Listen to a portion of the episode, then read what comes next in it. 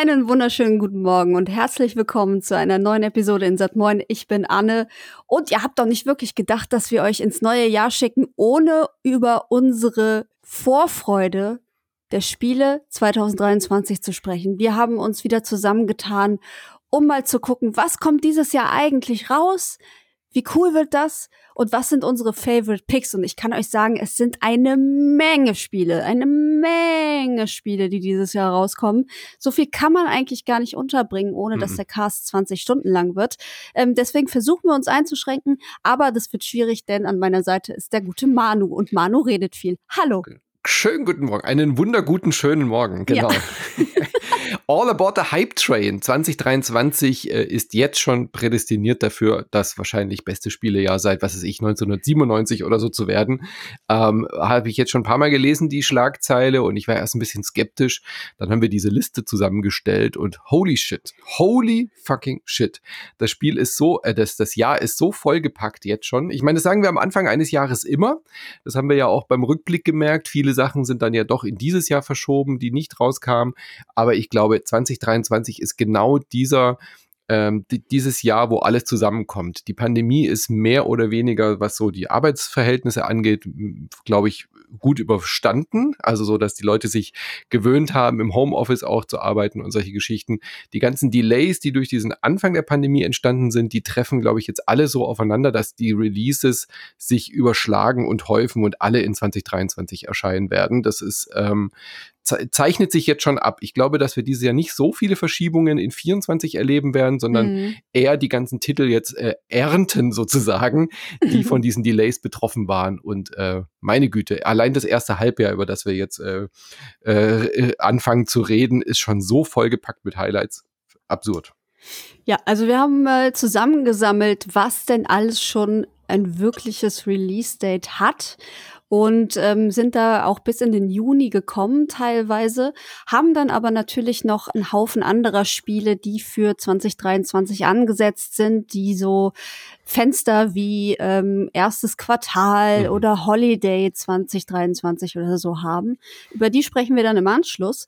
Und ähm, bevor wir das Ganze hier beginnen, wollen wir noch mal kurz zurückblicken. Wir haben euch ja gefragt, was ist denn eigentlich euer Spiel des Jahres 2022? Und äh, wir dürfen feierlich verkünden, wir haben die Ergebnisse. Manu? ja, wir haben die Ergebnisse. Äh, dank äh, äh Chris, äh, aka CB Loch aus dem Discord, der da so ein kleines Skript für gemacht hat und die äh, Sachen gesammelt hat bei uns auf dem Discord. Vielen lieben Dank an äh, Chris, auch unser Moderator. Äh, ganz tollen Job gemacht. Äh, danke an alle, die natürlich da auch mitgemacht haben, ihre Votes abgegeben haben. Und ich finde es sehr ähm, überraschend und gleichzeitig auch wenig überraschend, äh, diese Liste. Wenig überraschend ist, sind die Titel, die da draufstehen. Ähm, ganz gewonnen, ganz eindeutig gewonnen hat natürlich Elden Ring mit elf Mal Platz 1 Nominierungen, äh, während sich die ganzen anderen Spiele halt wirklich von Platz 1 bis Platz 10 irgendwie ähm, sich erstrecken. Aber der eindeutige, eindeutige Gewinner ist Elden Ring und das finde ich wenig überraschend. Natürlich Shocking. ist das auch in unserer Community das Spiel der Spiele gewesen letztes Jahr, wo irgendwie sich alle drauf einigen konnten. Dicht gefolgt von God of War Ragnarök, auch wenig überraschend, hat ja auch bei den Game Awards äh, gut abgeräumt.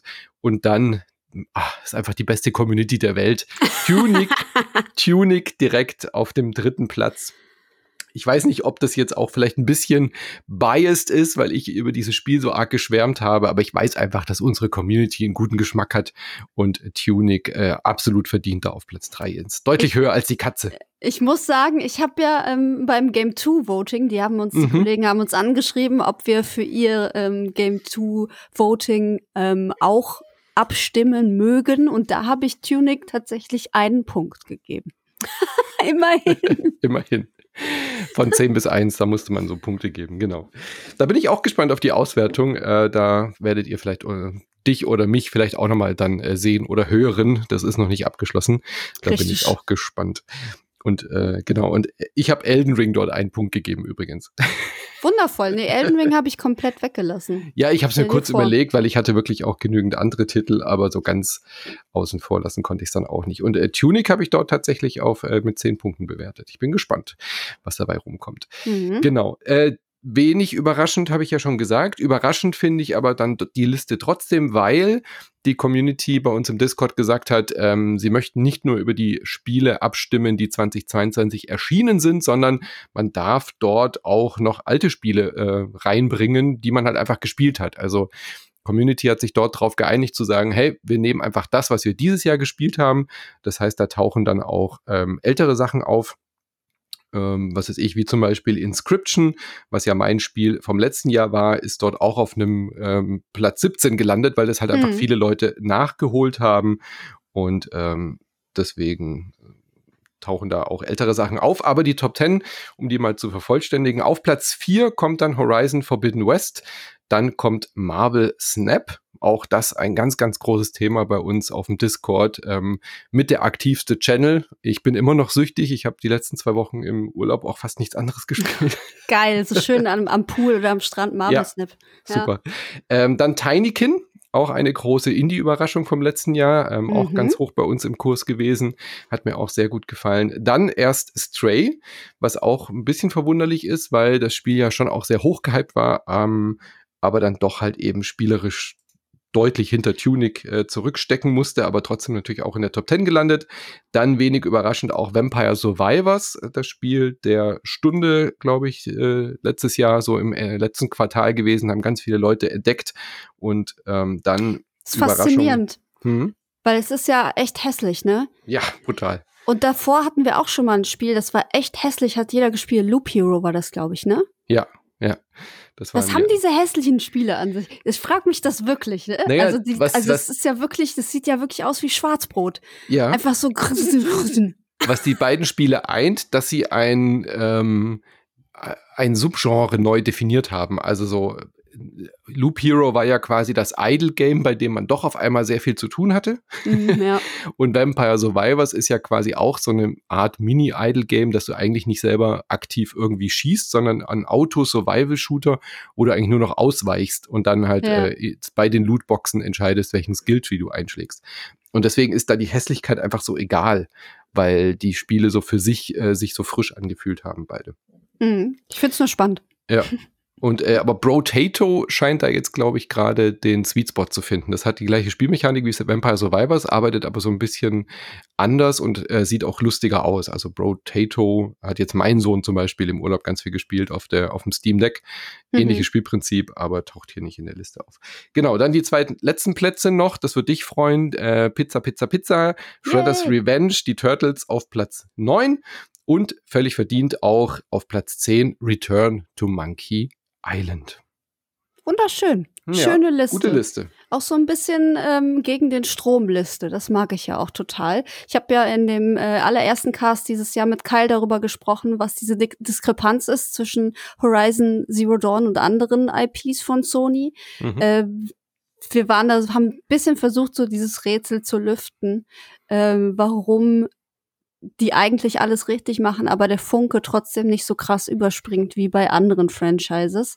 Es ist schön, dass es hier so viel Anklang findet bei uns in der Community. Es ist nämlich wirklich kein schlechtes Spiel. Es ist halt einfach nur, da fehlt irgendwie, ja, wir bei uns der der gemeinsame Nenner war dann irgendwie, da fehlt so ein bisschen das gewisse Etwas einfach.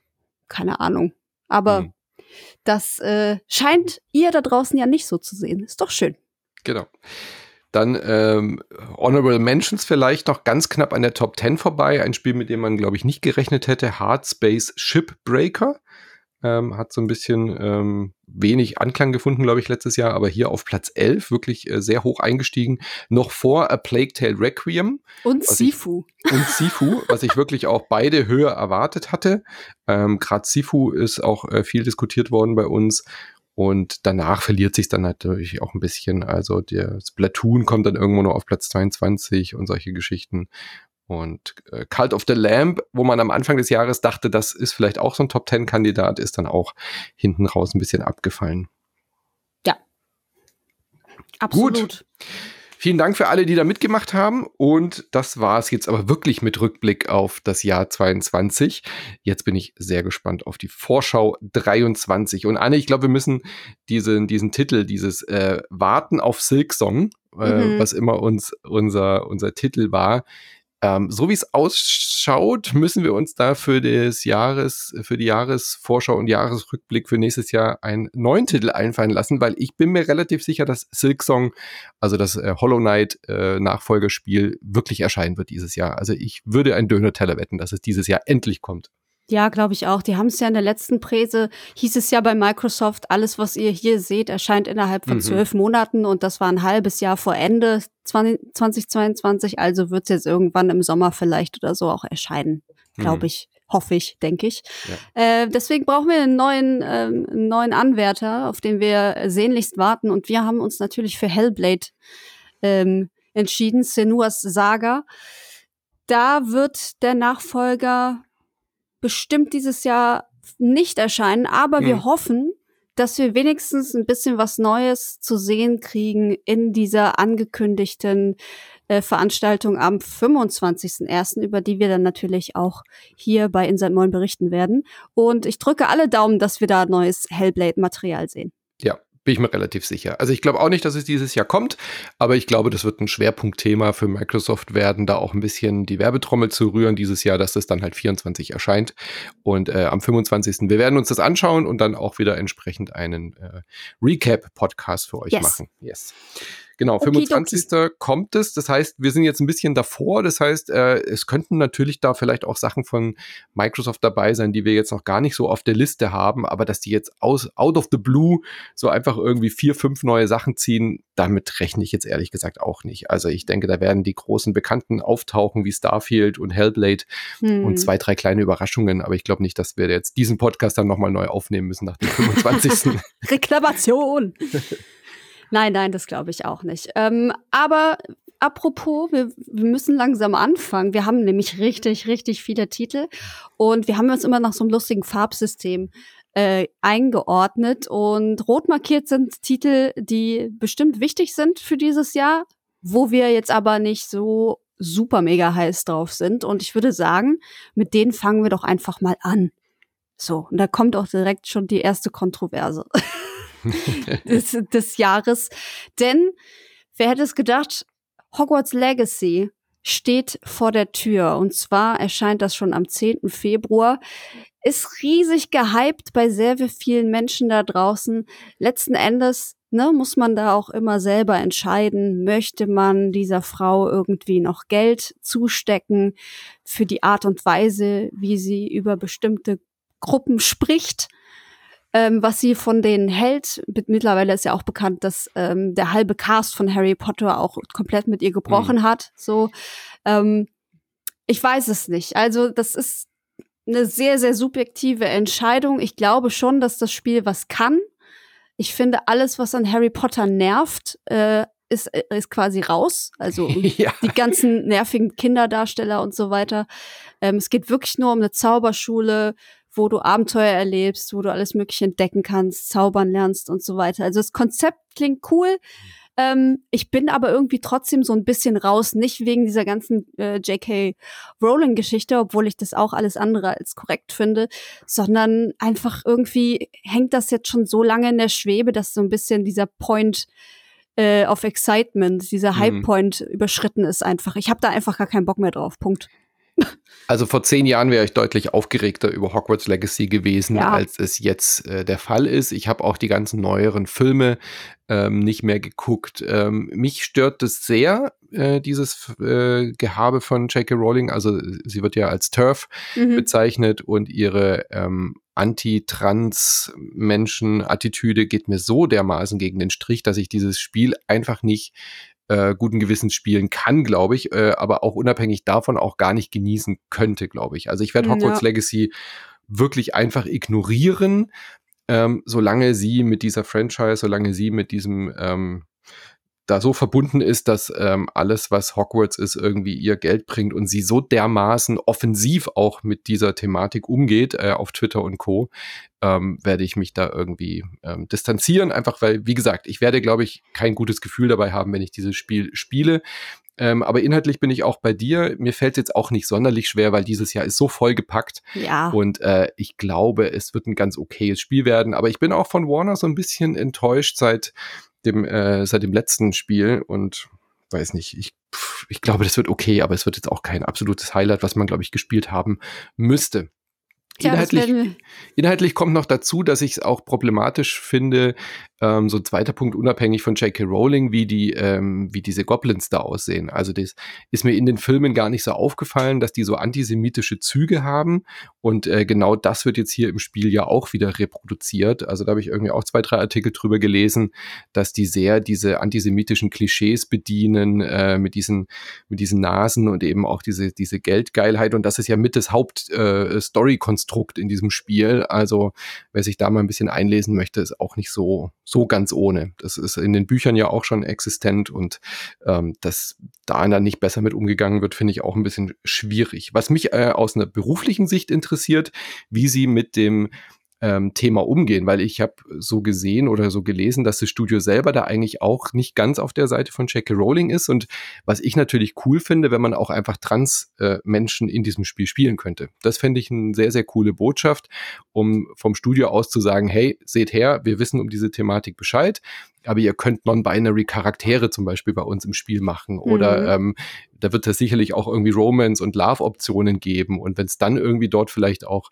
in die Richtung irgendwie eine, eine Offenheit und eine Transparenz, äh, ähm, eine Toleranz gibt, fände ich ein sehr, sehr cooles Zeichen. Das würde mich vielleicht ein bisschen versöhnen mit dieser ganzen J.K. Rowling-Thematik. Mal gespannt. Wird noch viel drüber gesprochen und geredet ja, werden, glaube glaub ich, zum ich Release am äh, 10. Februar dann. Das glaube ich auch. Um äh, zur nächsten Riesen-Franchise zu kommen, wir bewegen uns dieses Jahr sehr viel in Filmuniversen, habe ich das mhm. Gefühl. Äh, Star Wars Jedi Survivor ist eine große, große Nummer. 17. März. Wir haben ja erst auf den Game Awards gesehen, ähm, wie hyped äh, jeder eigentlich ist, wenn es um dieses Spiel geht. Das ist der legitime Nachfolger von Jedi Fallen Order, äh, wo ich schon sehr früh ausgestiegen bin. Es gab jetzt hier im PS Plus. Finde find ich schön, dass er legitim ist in deinen Augen, der Nachfolger. Ja, gut. es knüpft halt irgendwie direkt an, ne? Also, ja, natürlich. Ich fand die Formulierung nur so nett so. so. Ist, ist genehmigt, ist, ist legitim. Genehmigt. Ich erlaube es. Autorisiert von Disney. Genau. Von Anne ähm, auch, ja. Von Anne auch, ja, genau. Ähm, ich bin so ein bisschen ausgestiegen. Also es hab, gab jetzt bei ähm, PlayStation Plus Fallen Order kostenlos. Da habe ich es mir jetzt mhm. nochmal runtergeladen. Vielleicht fange ich mal wieder an und entdecke es doch noch für mich, aber irgendwas, ich weiß nicht, was es war. Ich war nicht in der richtigen Stimmung oder keine Ahnung, mir hat irgendwas nicht gepasst, habe ich es halt beiseite gelegt. Dementsprechend bin ich persönlich jetzt auch nicht so krass hyped. Ähm, auf diesen Star Wars-Titel. Wie sieht's denn eigentlich mhm. bei dir aus? Also ich werde ihn sicherlich spielen. Im März ist dann auch äh, jetzt nach aktuellem Stand auch noch nicht ganz so viel los, als dass ich mir den dann auch irgendwie entgehen lassen würde. Ich fand mhm. den ersten, die ersten paar Stunden richtig geil. Also mit das beste Star Wars Spiel, was ich wahrscheinlich jemals ähm, gespielt habe. Äh, und dann aber nach ein paar Stunden festzustellen, so, naja, eigentlich ist es auch nur 0815 Open World Standardkram. So. Ja, ja. ja. Und äh, das hat sich dann leider auch bewahrheitet. Also hinten raus wurde es dann immer schwächer, hatte ich so das Gefühl. Aber der Einstieg ist richtig stark und ich glaube oder hoffe zumindest, dass Jedi Survivor da insofern anknüpfen kann, als dass es die Stärken halt konsequent ausbauen kann. Und ich traue das denen zu, das, was man bisher davon gesehen hat. Aber ich bleibe jetzt einfach nochmal ähm, dezent skeptisch, ob das wirklich auch die, die Formel so äh, fortführen kann, weil auf 0815 Open-World-Spiele der weiß nicht, da, dafür gibt's einfach inzwischen zu viel gutes Zeug und nur allein durch die Star Wars Lizenz, ja, da bin ich, ich nicht, äh, da bin ich nicht Star Wars Fan genug, um ein Spiel zu spielen, nur weil Star Wars draufsteht. So. Ja, ich auch nicht. Punkt. Genau. Abgehakt. Ja. Wir werden sehen, was passiert. Ähm, wir springen direkt in den Juni und da haben wir sofort zwei große Titel. Ich kann mir nicht vorstellen, dass die beide wirklich da stehen bleiben, wo sie jetzt stehen, weil das ist schon arg absurd, diese Titel im Sommer zu haben. Äh, Diablo 4 erscheint am 6. Juni. Da freue ich mich zwar sehr drauf, aber es gibt zwei, also es gibt sozusagen zwei äh, Haken an der Sache. A, es ist halt Blizzard. Und Blizzard sind wirklich schlimme, schlimme Leute, habe ich das Gefühl. Also was da jetzt so die letzten Jahre ans Licht kam, äh, wie der Laden gelaufen ist, wie der geführt wurde, äh, wie Leute dort behandelt werden. Ähm, krass, seltsam einfach. Und ähm, ja, das, der zweite Haken ist einfach, wie sie mit der Franchise umgegangen sind. Diese völlige Fehleinschätzung, dass sich Leute über Diablo Immortal, dieses Mobile Game, super krass freuen. Also dieses, dieser Gedanke, ja, die fressen uns schon alles aus den Händen, mhm. nur weil halt irgendwie Diablo draufsteht. Ähm, das ist natürlich auch so eine shady Herangehensweise an so ein Riesen-Franchise. Ja. Ähm, nichtsdestotrotz mochte ich Diablo 3 sehr, was vielen anderen Leuten überhaupt gar nicht so geht. Die wollten ja unbedingt das Düstere aus dem zweiten Teil wiederhaben. Ähm, und deswegen bin ich gespannt. Ich werde es ich werd's bestimmt testen und, und dann sehen, ob es mir gefällt. Aber auch da ist der Hype irgendwie, weiß ich nicht, schlecht, schlecht schwer einzuschätzen. Also das Datum wird, denke ich, bleiben äh, zu dem Punkt, weil halt der sechste, sechste, das muss halt einfach sein, wegen Hölle, 666 ja, und so, ja. der wird nicht mehr verschoben werden, das kommt auf jeden Fall raus. Ich bin gespannt, ich bin sehr gespannt, ähm, ich bin aber nicht hyped irgendwie tatsächlich, äh, aus den gleichen Punkten, wie du es auch gesagt hast. Diablo Immortal war ein schlechter Witz, also das war okay für ein Mobile-Game, aber die Idee, wie du schon gesagt hast, zu denken, das ist das, was die Leute wollen, Trotzdem hat es unfassbar viel Geld gemacht. das ja. darf man halt auch nicht vergessen. Ähm, Diablo 4 sieht aber tatsächlich so aus, als könnte das so ein bisschen ähm, da, da, der, der, das große Entschuldigungsspiel an die Community sein. Weißt du, wie ich meine? Mhm. So, wir haben jetzt endlich mal genau das gemacht, was ihr wollt. Wir haben gemerkt, Diablo Immortal war nicht das, was ihr, ihr als unsere Hauptkernzielgruppe eigentlich wollt. Also die Core-Gamer-Gruppe, die halt immer sagt, Blizzard ist keine gute Firma mehr. Ähm, auch wenn Blizzard Immortal, äh Quatsch, wenn äh, Diablo Immortal äh, eine Zielgruppe hat und es denen Geld verdient, ist es so, dass, glaube ich, jetzt so dieses Geschenk. So, hier, wir haben euch ein Diablo 2 in modern gemacht. Und ich glaube, dass genau das wird's. Es wird aussehen wie Diablo 2, es wird gestreamlined sein wie ein Diablo 3 und der große neue Schritt wird ja diese Open World. Also es wird wirklich ja. mal ein offenes Diablo werden und ich glaube, jetzt haben sie so lange dran rumgefeilt. Ich drücke wirklich uns allen die Daumen, dass dieses Experiment funktioniert und dass es halt nicht so ein Service-Game Ding wird Ey. und wieder so Fehlentscheidungen drin sind wie dieser wie dieser Gold Store. Weißt du das damals noch? Diese ja, natürlich. Und das wird ich oh. kann, ich könnte drauf wetten dass Microtransactions wieder eine Riesenrolle spielen werden und äh, die müssen einfach heutzutage große Franchises können es sich eigentlich nicht mehr erlauben, das nicht zu tun, wie aufgrund der Investoren und ähm, das hat man ja gesehen, was passiert bei Cyberpunk einfach, wenn man zu viel ja. Wartung und alles reinsteckt, man muss das irgendwie sichern, weißt du, dass Unmengen Gewinn dabei rauskommen und da sind Microtransactions einfach der der einfachste Weg und deswegen ja. ich glaube nicht, dass Diablo 4 daran vorbeikommt ähm, dass dieses dieser Auktionshausskandal von letztem Mal wird vielleicht ein bisschen geringer ausfallen. Das kann ich mir schon vorstellen. Ich glaube, sie sind clever genug zu wissen, dass das, was akzeptiert wird, sind kosmetische Geschichten. Ja. Ähm, das wird hundertprozentig äh, drin sein, aber ich glaube, spielerisch werden sie da nicht diesen Fauxpas machen und irgendwie so Sachen machen. Es wird einen Battle Pass sicherlich geben und solche Geschichten, ja, mit Content Updates und äh, Season Passes und solche Geschichten. Aber ich glaube, das wird alles im Rahmen bleiben, weil sie, sie es wird nicht so werden wie bei Diablo Immortal. Das glaube ich nicht. Mhm. Sondern es wird schon ganz klar ein PC-fokussiertes Spiel werden. Und ich denke, man darf da sehr gespannt sein. Ich weiß nicht, ob mich dieses Spielprinzip noch groß abholen wird, ehrlich gesagt. Also auch Diablo 4 habe ich das Gefühl, es kommt ein bisschen zu spät. Ähm, aber vielleicht findet ja wieder so eine kleine Revival-Geschichte statt. Ich bin eh nie der große Diablo Endgame Grinder gewesen. Also für hm. mich waren die Diablo-Spiele auch immer dann durch, wenn ich sie dann mal von der Story durch hatte. Ähm, aber die Kernzielgruppe, die erwartet ja, dass man dieses Spiel dann die nächsten zehn Jahre spielen können wird. Ähm, da bin ich aber ganz anders drauf. Also von daher, hm, ich bin schon happy, wenn ich das Spiel durchspielen kann. Gerne auch im Koop mit dir und dann habe ich da auch genug von.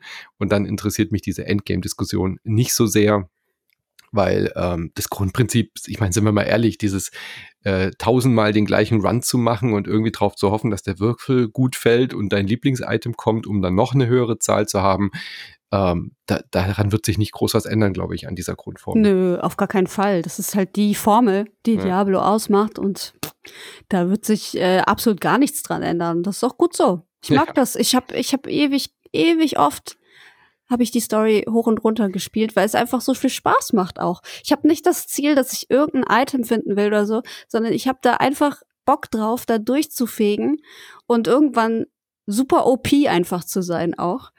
Weil das so, das ist so ein schönes Gefühl, wenn du so durch diese ganzen Horden schnetzelst und so. Das ist, ist einfach gut. Hm. Ist einfach gut. Gut, dann freuen wir mich drauf, das mit dir zusammen zu spielen. Yay. Genau, so. wenn du gerade dabei bist, im Juni kommt auch ein äh, anderes großes Spiel und da hast du ja schon gedacht, äh, vielleicht ist es dann doch ein bisschen zu früh oder nicht. Äh, am 22. Juni soll wohl endlich das neue Final Fantasy, Final Fantasy 16 erscheinen. Und was äh, denkst du, was daran äh, könnte nicht stimmen mit dem Datum? Ich glaube, das wird jetzt endlich mal erscheinen. Ja, ich habe ein bisschen Angst so. Ich, ich ähm, ja, der letzte war ja für mich absolut eine Gurke äh, konnte ich überhaupt nichts mit anfangen, gar nichts, auch mit dieser Männergang, die da irgendwie ja, in ihrem tollen Cabrio durch die Gegend fahren. Das war alles so bläh irgendwie. Und ähm, ich mag das Düstere sehr tatsächlich in die Richtung, die es jetzt geht.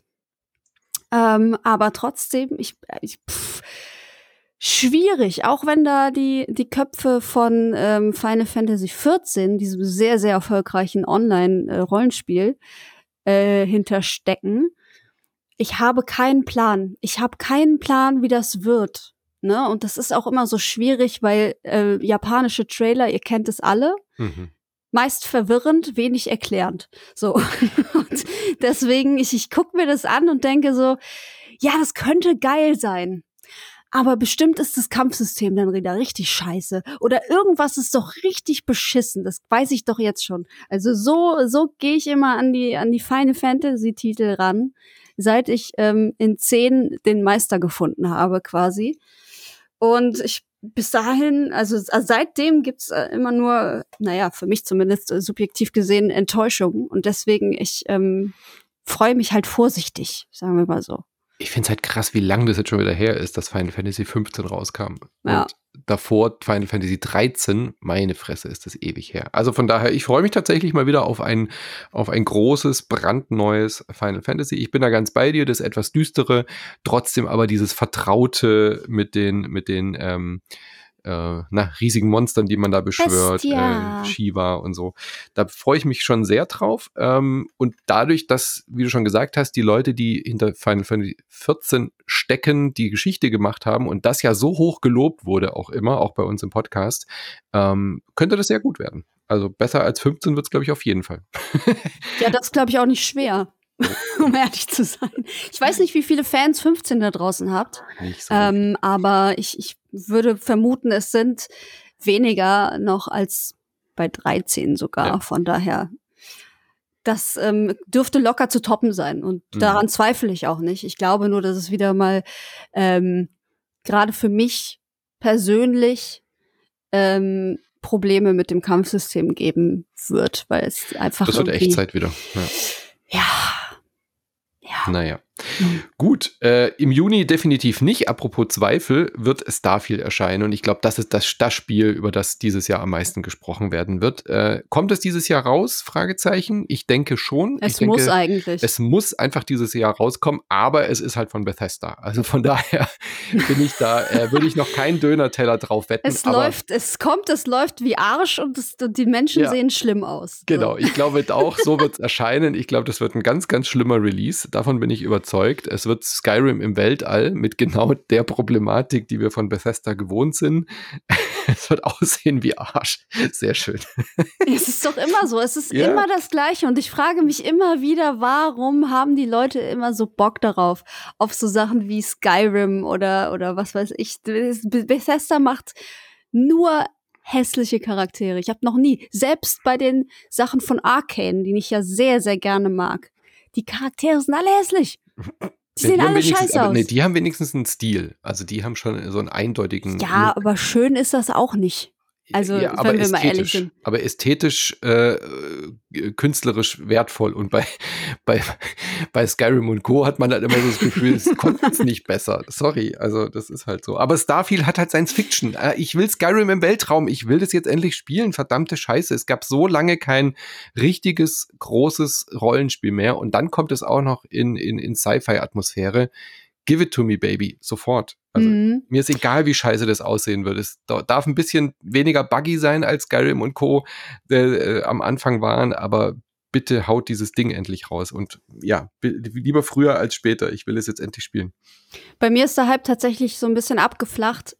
Nicht, weil es ähm, jetzt so lange auch verschoben wurde und alles, sondern weil ich ursprünglich mir erhofft hatte, es wird sowas wie Mass Effect mhm. was richtig cooles, buntes mit geilen ähm, Nebenmissionen und Charakteren aus aller ähm, aus aller Universen.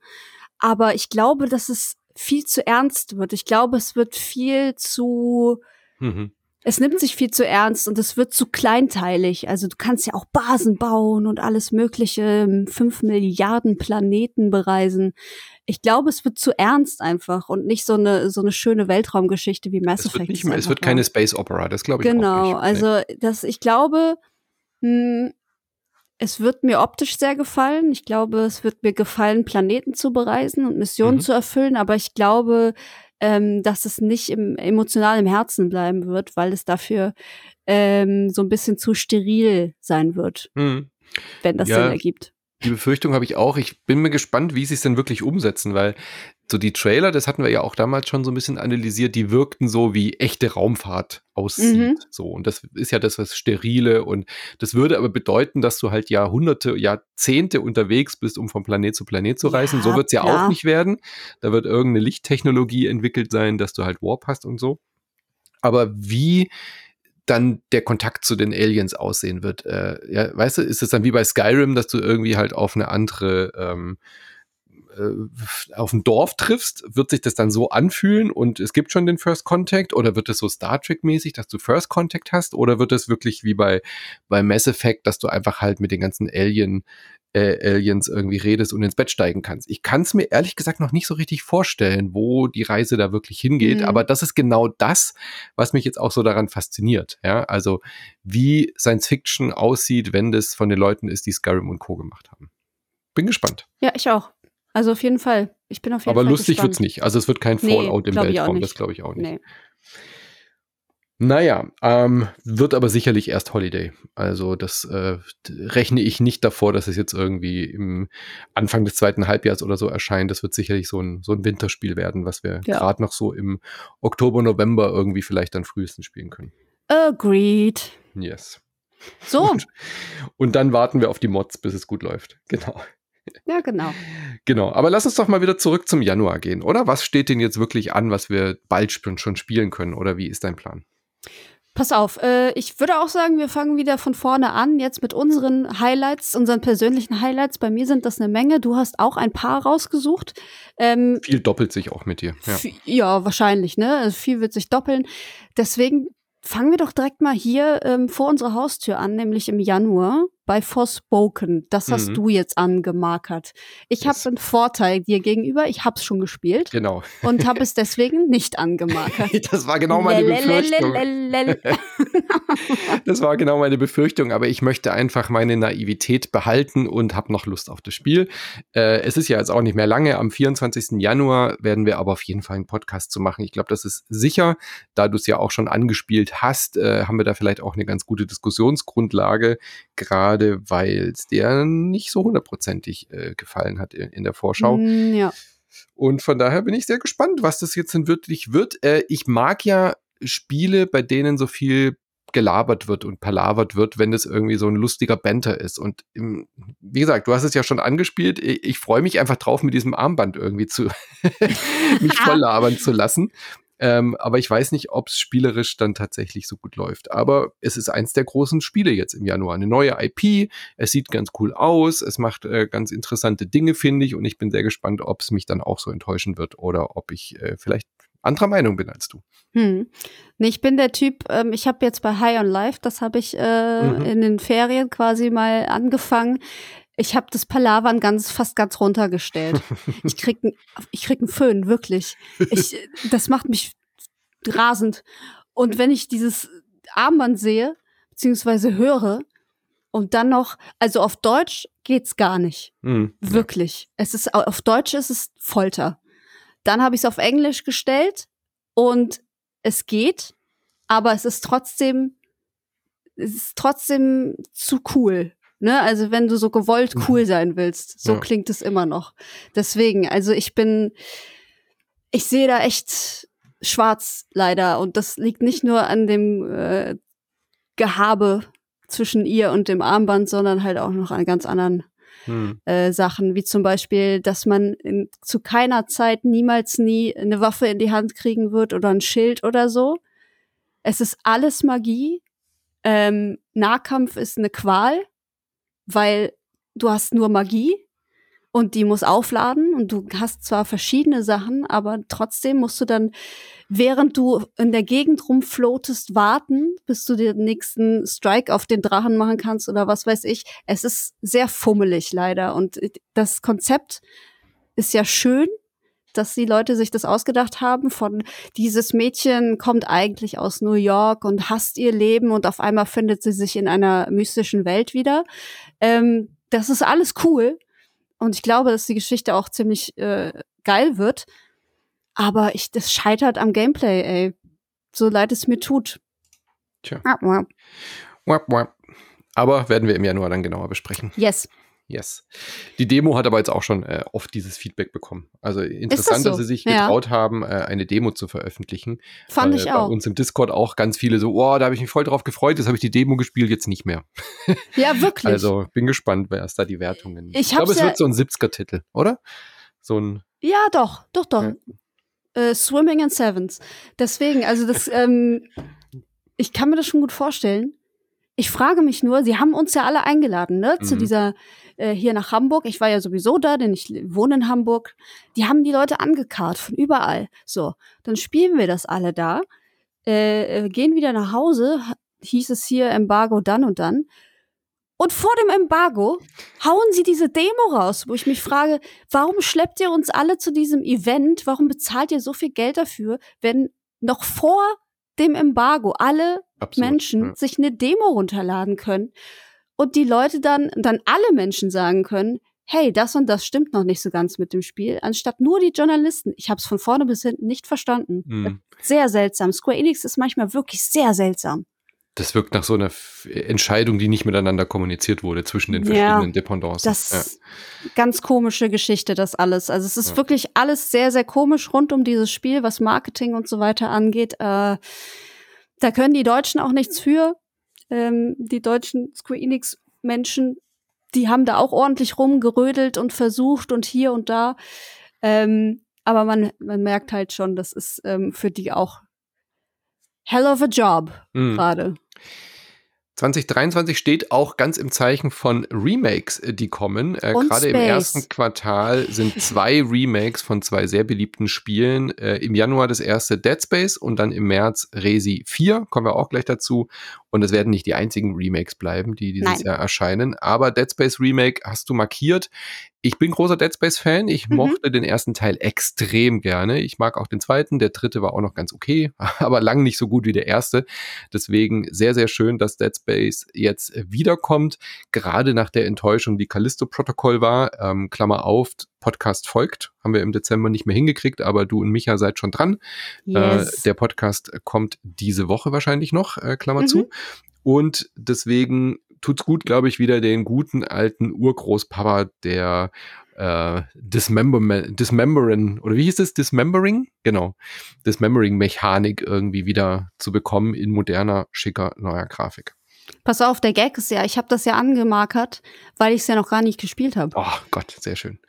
Ich gehe ja völlig blind in die ganze Geschichte rein. Ich weiß natürlich, was passiert und ich weiß auch, warum das ähm, Spiel und damit auch das Franchise so berühmt geworden ist. Ähm, aber ich bin einfach ähm, plump neugierig. Ne? Also ich kann nicht so gut mit Horror. Das dürfte wahrscheinlich jedem bekannt sein mittlerweile. Ähm, aber ich glaube, dass ich mittlerweile ähm, abgeschreckt oder abgehärtet mhm. genug bin, um mir so ein Dead Space reinzuziehen, weil ja, Callisto hast du ja auch Callisto also. habe ich auch überlebt und das war auch eher lustig, als dass mhm. es gruselig war. Andere Gründe. Aber ähm, das ist halt einfach ein Meilenstein gewesen, ja. ne? Und äh, dann, ich, ich finde, das hat so ein bisschen auch was dann mit äh, Videospielgeschichte zu tun, dass man einfach die Sachen ähm, auch versucht nachzuholen, mhm. die man einfach irgendwie aus irgendwelchen Gründen halt äh, nicht nicht spielen konnte. Und da kommt mir so ein Remake doch eigentlich gerade recht. Sehr schön. Dann freue ich mich jetzt schon auf den Cast mit dir und Micha oder mit mir, je nachdem. Ja, ähm, du als äh, Neuling sozusagen im Spiel und äh, mhm. äh, wir beiden als die alten Männer, die es schon gespielt haben. Kleine Info für euch noch, die es alte kennen. Äh, das Dismemberment war ja das, dass man eben die Aliens so ähm, ihre Gliedmaßen abschießen muss ja. mit diesem ähm, Werkzeug, mit diesem Elektrocutter. Und eine der neuen Mechaniken wird jetzt, dass es grafisch eben überarbeitet wurde, dass man jetzt nicht mehr nur die Gliedmaßen einfach abschießt, sondern es gibt jetzt noch eine neue Mechanik, dass man äh, Fleisch abfetzt, so dass man die Knochen drunter sieht. Toll. ja, Videospiele. Juhu. Videospiele, so kreativ. Ja. Ach, schön. Ja, genau. Schwerelosigkeit soll es jetzt auch geben, habe ich gelesen. Ähm, ja, das ist ja thematisch, man ist ja auf einer Raumstation. Ich weiß gar nicht mehr, wie das Ja, deswegen die Frage war. ist halt, warum ist das jetzt eine große Sache? Wahrscheinlich, weil man im Original mit Schwerelosigkeit nicht spielen konnte. Du meinst, dass man, ich kann mich da gar nicht mehr dran erinnern, ob das als Mechanik drin war, aber wenn du sagst, es ist irgendwie neu, dann gibt es vielleicht jetzt nochmal Sequenzen, die vielleicht irgendwie, wo man schwerelos wirklich irgendwie als System noch drin hat. Kann ich mich jetzt gerade nicht mehr dran erinnern, aber ich klingt gut. Wir werden sehen. Genau. Wir werden es ja sehen. Ähm, auf der Gamescom haben wir äh, SpongeBob ja schon äh, sehr gesehen. Da war THQ am Stand neben uns, als wir da bei IGN gearbeitet haben. Äh, war ganz großes Thema dort und du bist ja großer Olaf-Fan. Von daher. Olaf, Olaf, Olaf, Günther. Ja, ganz genau. SpongeBob, The Cosmic Shake erscheint schon am 31.01. Da gibt's für mich wieder gut was zu tun. Ich liebe einfach diese SpongeBob-Games. Ja, ich, ich, ich habe mitnichten jede Folge gesehen oder so. Ich finde es einfach sehr witzig. Ich finde einfach diesen Schwamm witzig, diesen dämlichen Seestern. Ich finde das alles total cute. So. Und die packen das einfach, die Leute von Purple Lamp, die haben auch den, das Rehydrated äh, SpongeBob, was ja quasi ähm, das letzte war, was mhm. offiziell erschienen ist, quasi ein Remake auch, äh, haben die auch gemacht und die wagen sich halt jetzt an dieses Cosmic Shake. Das ist ein komplett neues Spiel. Das andere war ein ähm, Remake gell, von dem alten Genau, Spiel. ja, genau. Und ähm, da geht es jetzt, da reist man wohl durch verschiedene Universen oder Wish Worlds, also so Wunschwelten heißt es. Ähm, man spielt nur SpongeBob, das war ja bei dem letzten anders. Da konnte man, ich glaube, Sandy, Patrick und SpongeBob spielen. Die hatten dann verschiedene Fähigkeiten. Diesmal hat SpongeBob alle möglichen Fähigkeiten und äh, wird halt von Patrick begleitet, der irgendwie äh, aus irgendeiner äh, ja, Katastrophe heraus in einen Ballon verwandelt wurde. Schön. Da freue ich mich sehr drauf. Ja, wird ein Plattformer, genau. Genau, Plattformer, ganz normal, ähm, wie die vorigen Titel auch. Und es ist halt, ach, die sind halt irgendwie so, so, so süß kreativ. Ja. Ne, also ist ja auch genau das, das genau das richtige Franchise dafür, genau. Genau. Ich habe immer noch keine Folge gesehen und werde es, glaube ich, auch nicht mehr. Das ist in Ordnung. Ja, absolut. Absolut. Ich freue mich im Januar noch auf Inculinati, da hatten wir auch schon oft drüber gesprochen, mhm. und auf Fire Emblem Engage. Die habe ich jetzt beide nicht äh, anmarkiert. Äh, Fire Emblem Engage äh, kommt am 20. wird ein großes Switch-Spiel, mal wieder ein großes Fire Emblem. Und ich sage jedes Mal, äh, ich will wieder mal wie richtig in Fire Emblem eintauchen, äh, Rundenstrategie und so. Ich habe es jetzt schon oft gesagt, habe es die letzten Male immer nicht gemacht, aber Engage sieht tatsächlich sehr spannend aus, da mal wieder ein bisschen größere Veränderungen in die Reihe zu kriegen. Und in Culinati hatten wir ja auch schon mal erwähnt, da werde ich einfach mal abwarten, wie diese Mechanik funktioniert. Der Grafikstil von Pentiment, äh, gepaart in so einem, ja, vielleicht so eine Art kartenbasierten Taktikspiel. Mal gucken, ja. wie sich das äh, spielen wird. Kommt im Januar. Also ein schöner Monat, finde ich. Ein schöner, vor allem sehr durchwachsener Monat. Verschiedene Genre, verschiedene Themen, alles stimmt. Mhm. Ähm, ein krasserer Monat ist natürlich der Februar. Da haben wir ganz viele Sachen anstehen, ähm, die auch sehr groß eigentlich sind. Ja. Sehr Hogwarts haben wir ja schon erwähnt, genau. Mhm. Hogwarts haben wir schon erwähnt. Ähm, sind aber wieder gute Sachen dabei. Vor allem der Release von PSVR 2. Also das ist für mich das Thema äh, im nächsten Quartal im mhm. Februar, weil es wird halt einen Launch-Titel geben, der in meinem Herzen jetzt schon äh, äh, ganz großen Platz hat, nämlich Horizon in VR. Also Horizon Calls of the Mountain wird ein Launch-Titel für PSVR 2. PSVR 2 ist für den 22. Februar angekündigt. Da wird, glaube ich, auch nicht mehr dran gerüttelt. Das ist jetzt, glaube ich, schon relativ fix. Die waren auf der CES jetzt auch gerade, haben da nochmal ähm, das bestätigt. Und da freue ich mich sehr drauf. Ähm, das jetzt auch so im Vergleich zur, zur, zu den bisherigen VR-Sachen zu sehen ähm, und auch die ganzen Updates. Also Gran Turismo wird ein Update kriegen für PSVR 2. Da werden Micha und ich auf jeden Fall eintauchen in die Mechanik und euch da hoffentlich auch dann zum Launch irgendwie schon ein paar Sachen erzählen können. Mal mhm. gucken. Genau, das ist natürlich äh, der Headliner für den Februar sozusagen. Aber auch Nintendo ist nicht zu verachten, denn ähm, ein neues Remake steht an, oder ein, ich glaube eher ein Remaster. Mhm. Und zwar A Kirby's Return to Dreamland Deluxe. Das erscheint am 24.02. Ähm, für die Switch logischerweise und ist ein äh, Remake oder ein Remaster, wie man es auch sehen möchte, von der 2011er Wii-Version. Es ändert sich nicht viel. Äh, ihr könnt weiterhin Singleplayer oder Vierer-Koop spielen mit den knuddeligen Kirbys. Ähm, es gibt ein paar neue Minigames. Die Grafik ist natürlich ein bisschen schöner und es gibt eine neue ähm, Fähigkeit, die Kirby erlernen kann, nämlich die Mecha-Fähigkeit. Da kann er weird Laser aus seinen Augen schießen. Ja, das hat mir jetzt noch gefehlt. Ich habe verstanden, er kann jetzt meckern. Weißt du, so wie ja, du. meckern kann er, er meckert auch. einfach rum. So. Kirby so riesig aufgeblasen. Menno, so. Kirby auf dem Finanzamt. Ja, das, das wäre ein DLC. Finanzamt DLC. Geil. Kirby zieht eine Nummer im Bürgerbüro. Saugt dann einfach alle ein und geht nach Hause. Genau. Ja, das würde ich gerne sehen. Ähm, ich habe es eigentlich nur anmarkiert, weil ich das Original nicht gespielt habe. Ich hatte keine Wii. Und deswegen freue ich mich darauf, weil ich alles sehr gerne spiele, was mit dem kleinen rosa Knuffel Kirby zu tun hat. Ja.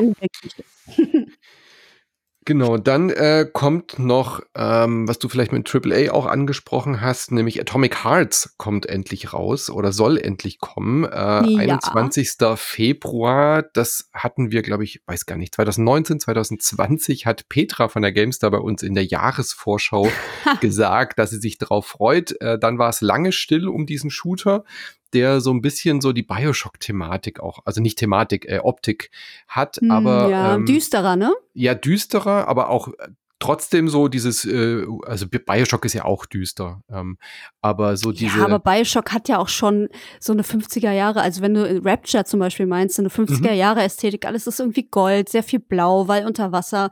Und bei genau, Atomic Heart ja. habe ich so das Gefühl, es ist sehr grau-braun Steppe irgendwo. Es ist halt so der, der russische Sowjetunion-Look, wenn das, äh, wenn, wenn sowas wie Bioshock in der alten Sowjetunion irgendwie existiert hätte. So dieser Look, so kann man sich mhm. glaube ich, vorstellen. Aber eben dann auch so ähm, düster ja, aber halt auch so, ähm, es gibt dann auch so eine, so eine Jahrmarktatmosphäre. Also das, was Bioshock ja auch hat, so dieses einerseits äh, ähm, kaputte, ver, ver, ver, ver, verdorbene, aber eben auch auf so einer Art, wie, wie so ein Ghost-Jahrmarkt, weißt du, so, so ein verwaister Jahrmarkt. So diese Atmosphäre kommt bei Atomic Heart, finde ich, rüber. Also, dass man dann irgendwie auch angegriffen wird von irgendwie so, so Automatenpuppen oder solchen Geschichten. Sowas erwarte ich da. Also, ganz, ganz, ganz interessanter Titel.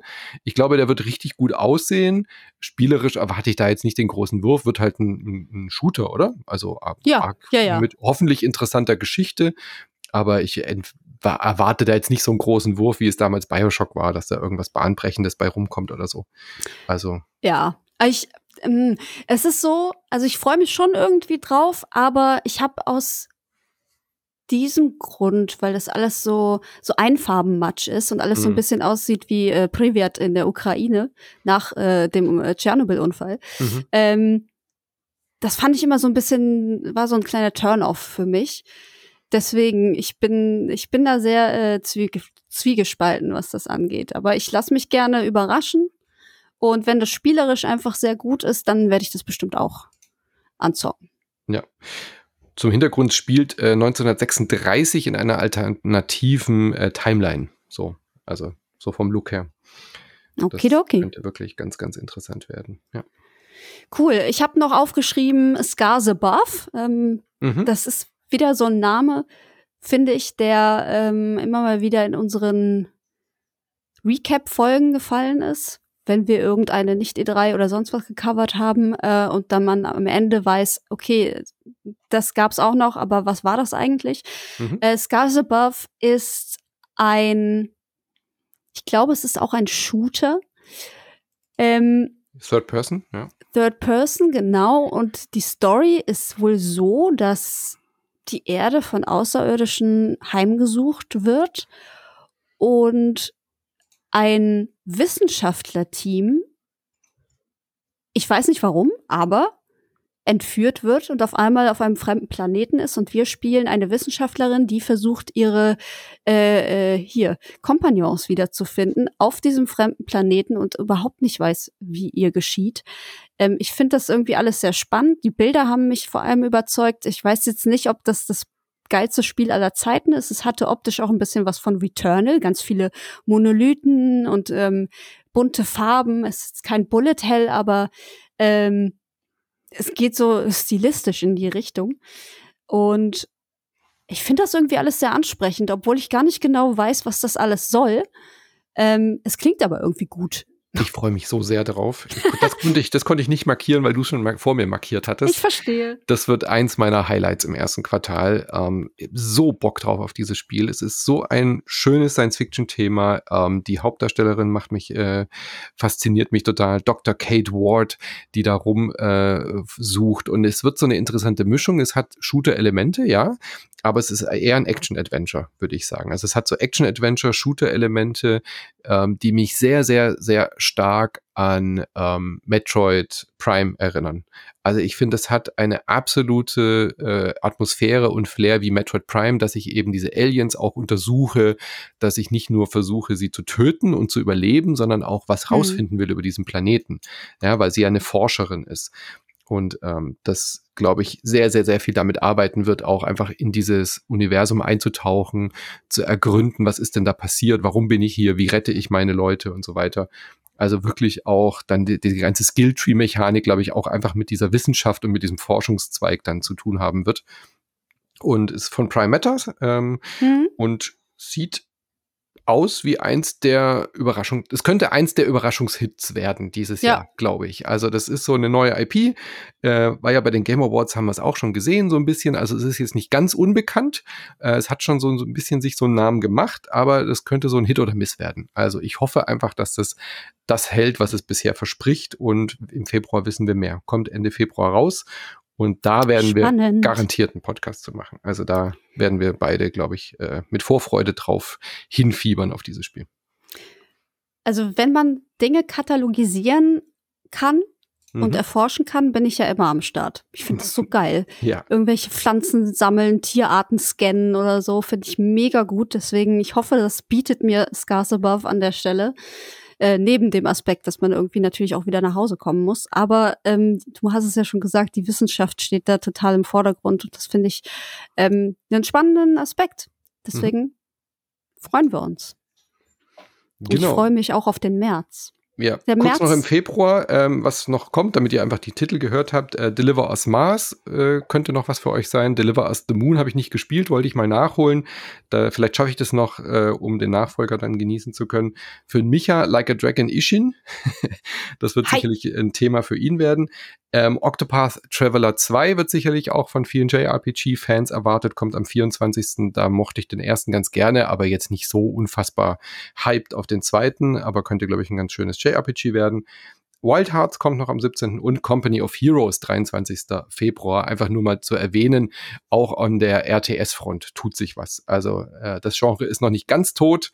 Ähm, äh, Company of Heroes 3 ist, glaube ich, das Highlight für viele, die einfach so dieses ganz klassische RTS-Spiel noch vermissen. Genau. Jetzt geht's aber in den März. Yes. Und das, der März ist seltsam, weil es, er ist voll. aber nicht viel spricht mich an. Mhm. Eigentlich nur zwei Dinge sprechen mhm. mich an. Zum einen ist es das ähm, Resident Evil 4 Remake, gleicher Grund wie bei Dead Space, nie gespielt. Mhm ist einer der legendärsten Teile, was man so hört. Alle sprechen darüber, wie geil das war damals, ähm, mhm. wie, als sich Resident Evil neu erfunden hat, bevor es sich zwei, dann nochmal mit Teil 7 neu erfunden hat. Mhm. ähm, deswegen auch da große Neugier und das einfach äh, äh, wiederholen, beziehungsweise nachholen, um zu wissen, wovon alle reden.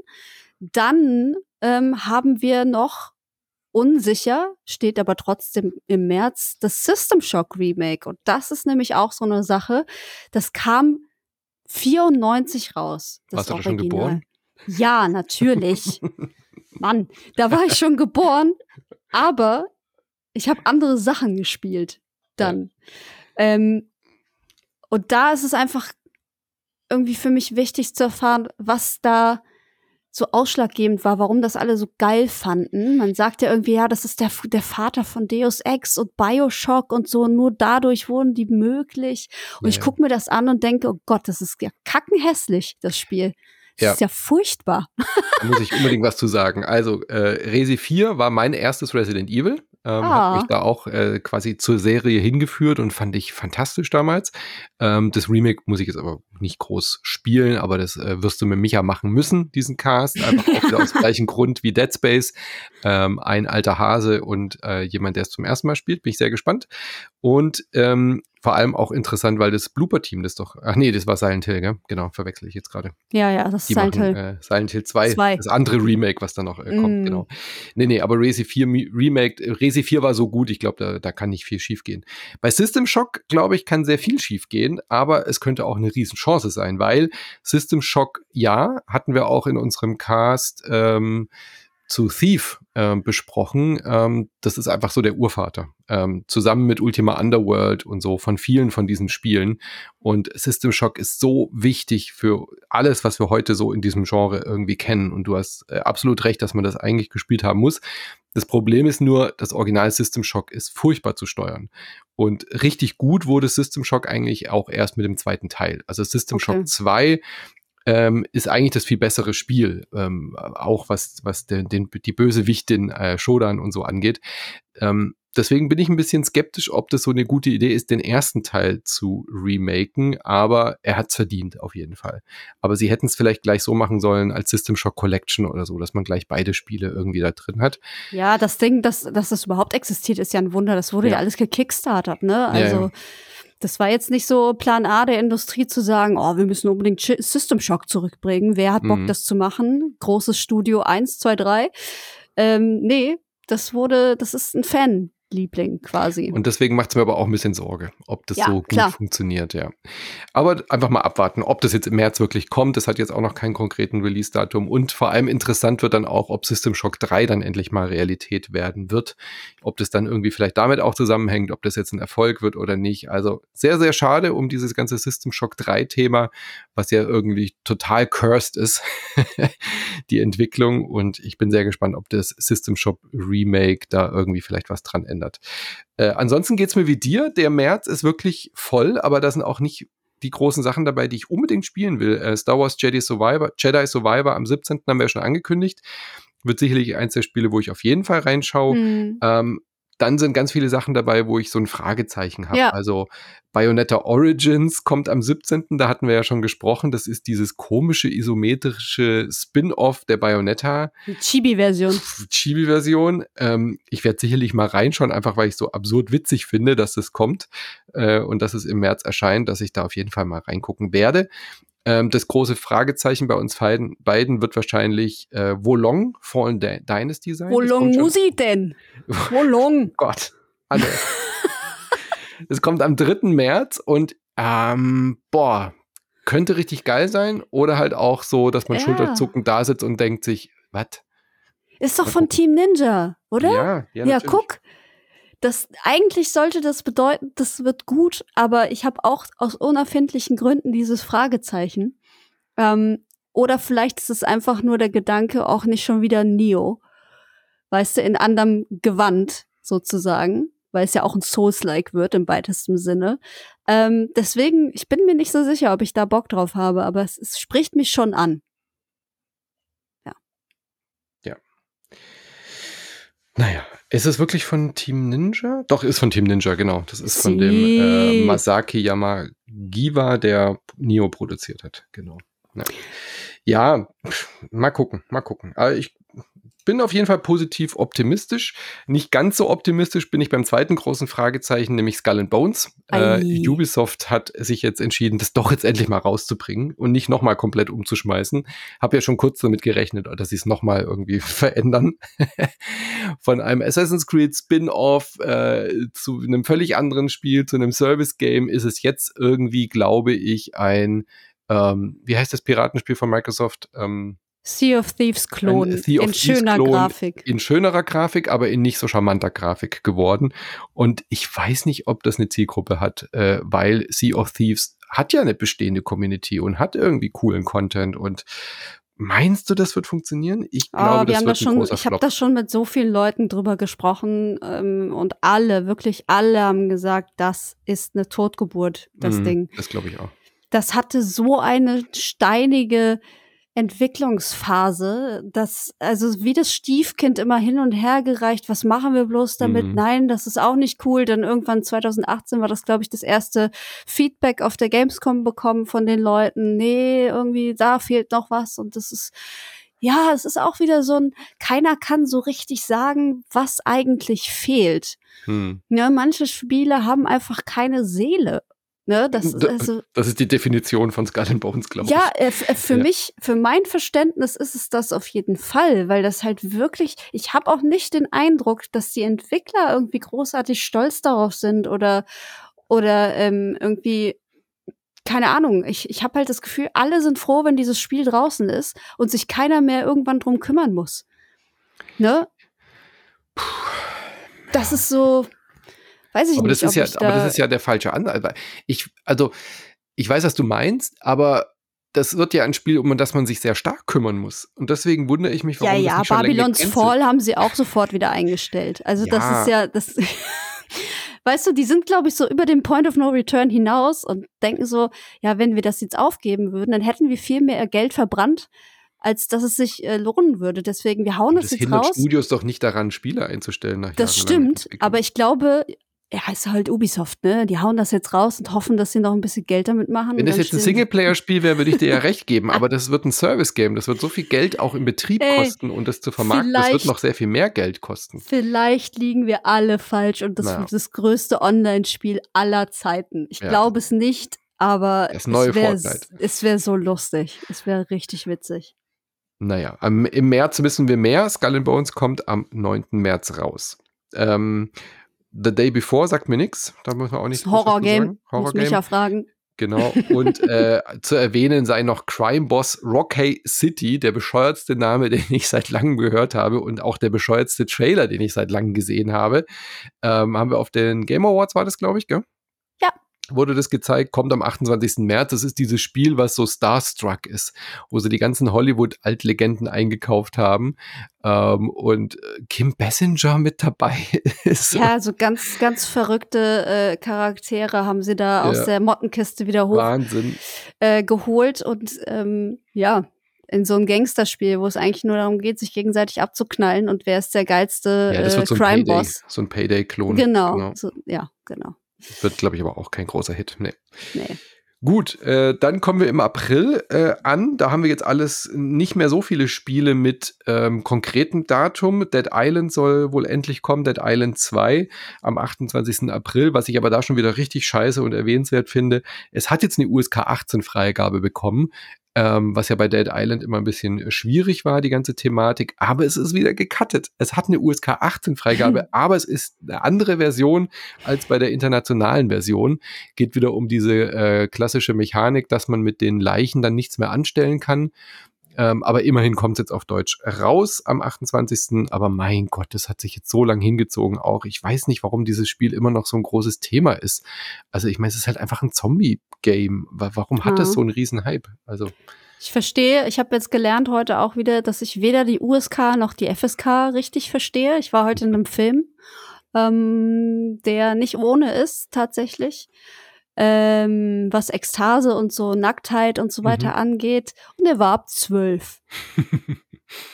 Und ich ähm, stehe da und habe mich danach noch mit der guten Frau von der ähm, vom Verleiher unterhalten und die meinte auch so, dass ja zwölf, das kann nicht wahr sein. Wer, mhm. wer macht denn wer, wer macht denn da das Rating? Also ne, da, kann, da sieht man wieder, wie, wie, wie seltsam manchmal diese ganzen Bewertungen sind und Spiele mit einer USK 18 zu versehen und dann trotzdem zu schneiden, ist halt auch irgendwie weird. Da kannst du es halt auch lassen. So. Ja. Also warum, warum, warum? Tja. Das werden wir im April dann genauer wissen. Ähm, aber ich glaube, werde ich nicht spielen. Was ich spielen werde, ist Horizon Forbidden West bekommt einen DLC, nämlich Burning Shores. Und es geht nach Los Angeles. Und ähm, der wird ähnlich wie bei Final Fantasy, äh Quatsch, doch, bei Final Fantasy 7 war das ja auch so, bei dem Remake. Der DLC ist PS5 exklusiv und da freue ich mich ein bisschen drauf. Nicht, weil dann die PS4-Leute leer ausgehen. Das soll jetzt gar nicht so ähm, elitär klingen, wie ich es meine, sondern hm. weil der DLC damit eben auch noch mal ein bisschen hübscher werden kann und das Spiel dann tatsächlich auch noch mal grafisch aufwerten kann, wenn sie sich dann halt darauf konzentrieren können, LA nur quasi in PS5-Grafik äh, zu machen. Und ich glaube, das wird dem äh, Spiel ganz gut tun. Ähm, die DLCs von, äh, von Horizon 1 waren auch schon sehr, sehr gut und da in LA rumzutouren, ich glaube, das wird ein Highlight. Ich glaube, es wird richtig, richtig schön. Das überlasse ich dann dir. Warum? Oh, ich habe schon beim ersten Horizon habe ich die Story und so. Ich habe halt mit diesen Anzug auch gehört, äh, geholt, wo man diese fünf ähm, Leuchtdinger einsammeln musste. Mhm. Hatte dann dieses, diesen geilen Schildanzug. Mhm. Und dann kam der DLC und dann habe ich zwei Minuten reingeguckt und habe aber für mich gemerkt, nö, das Thema ist für mich durch. Mhm. Und ich glaube, so ist es bei äh, Forbidden West auch. Ich habe irgendwie keinen Bedarf nach mehr, mehr. So. es reicht dann auch mit dem Ende des Spiels für mich. Verstehe ich. Ich weiß jetzt auch noch nicht, wie ich dann im April äh, die Sache sehe, aber dann ähm, einfach diese, diese Tatsache, dass es halt noch mal hübscher wird durch äh, PS5-Exklusivität, äh, wird für mich vielleicht ein Argument sein, da mal reinzugucken. Mal gucken. Okay. Weil so viel ist im April bisher auch noch nicht los, abgesehen davon. Nö. Noch nicht, aber das weiß man ja nicht, was da nee. noch alles an Indies kommt Definitiv. und so, ne? Ja. Wir werden sehen. Wir werden sehen. Aber zumindest haben sie es äh, vom Timing her ganz gut, dass sie diesmal nicht mit Zelda konkurrieren. Also Horizon hat echt ein Händchen. Wenn Nintendo jetzt nicht ganz böse ist äh, und den Release von dem zweiten Zelda vorzieht auf den Release von Horizon Burning Shores, dann könnte es zumindest mal ganz glimpflich für Aloy ausgehen, dass sie nicht schon wieder gegen, gegen Link antreten muss. Ja, das Zelda-Spiel, äh, 12.05. erscheint es und ich habe gelernt, ähm, um mich nicht zu verhaspeln, weil wirklich niemand diesen Namen sich behalten kann, beziehungsweise beim ersten Mal richtig aussprechen, sag ich äh, am besten Zelda TOTK.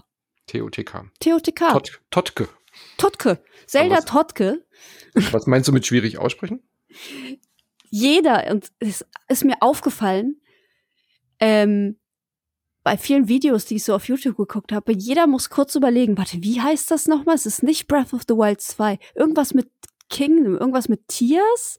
So, und das, irgendwie kann sich das keiner merken. Tears of the Kingdom, weil, obwohl es eigentlich gar nicht so schwer ist, sich zu merken. Ich habe einfach die Eselsbrücke, dass es angekündigt wurde, als die Queen gestorben ist. Und deswegen Och, meine Mensch. Eselsbrücke, dass es so zusammenfiel, dass es äh, Tears of the Kingdom, dass, U dass es UK weint um seine Königin. Oh, das ist eine sehr gute Eselsbrücke. TOTK ist trotzdem leichter, finde ich auszusprechen. Deswegen, ich, das wird mir jetzt in mein Hirn gebrannt. TOTK, es erscheint. Ich sag einfach Zelda 2. Zelda, genau. Zelda Breath of the Wild 2 kann man immer noch legitim sagen.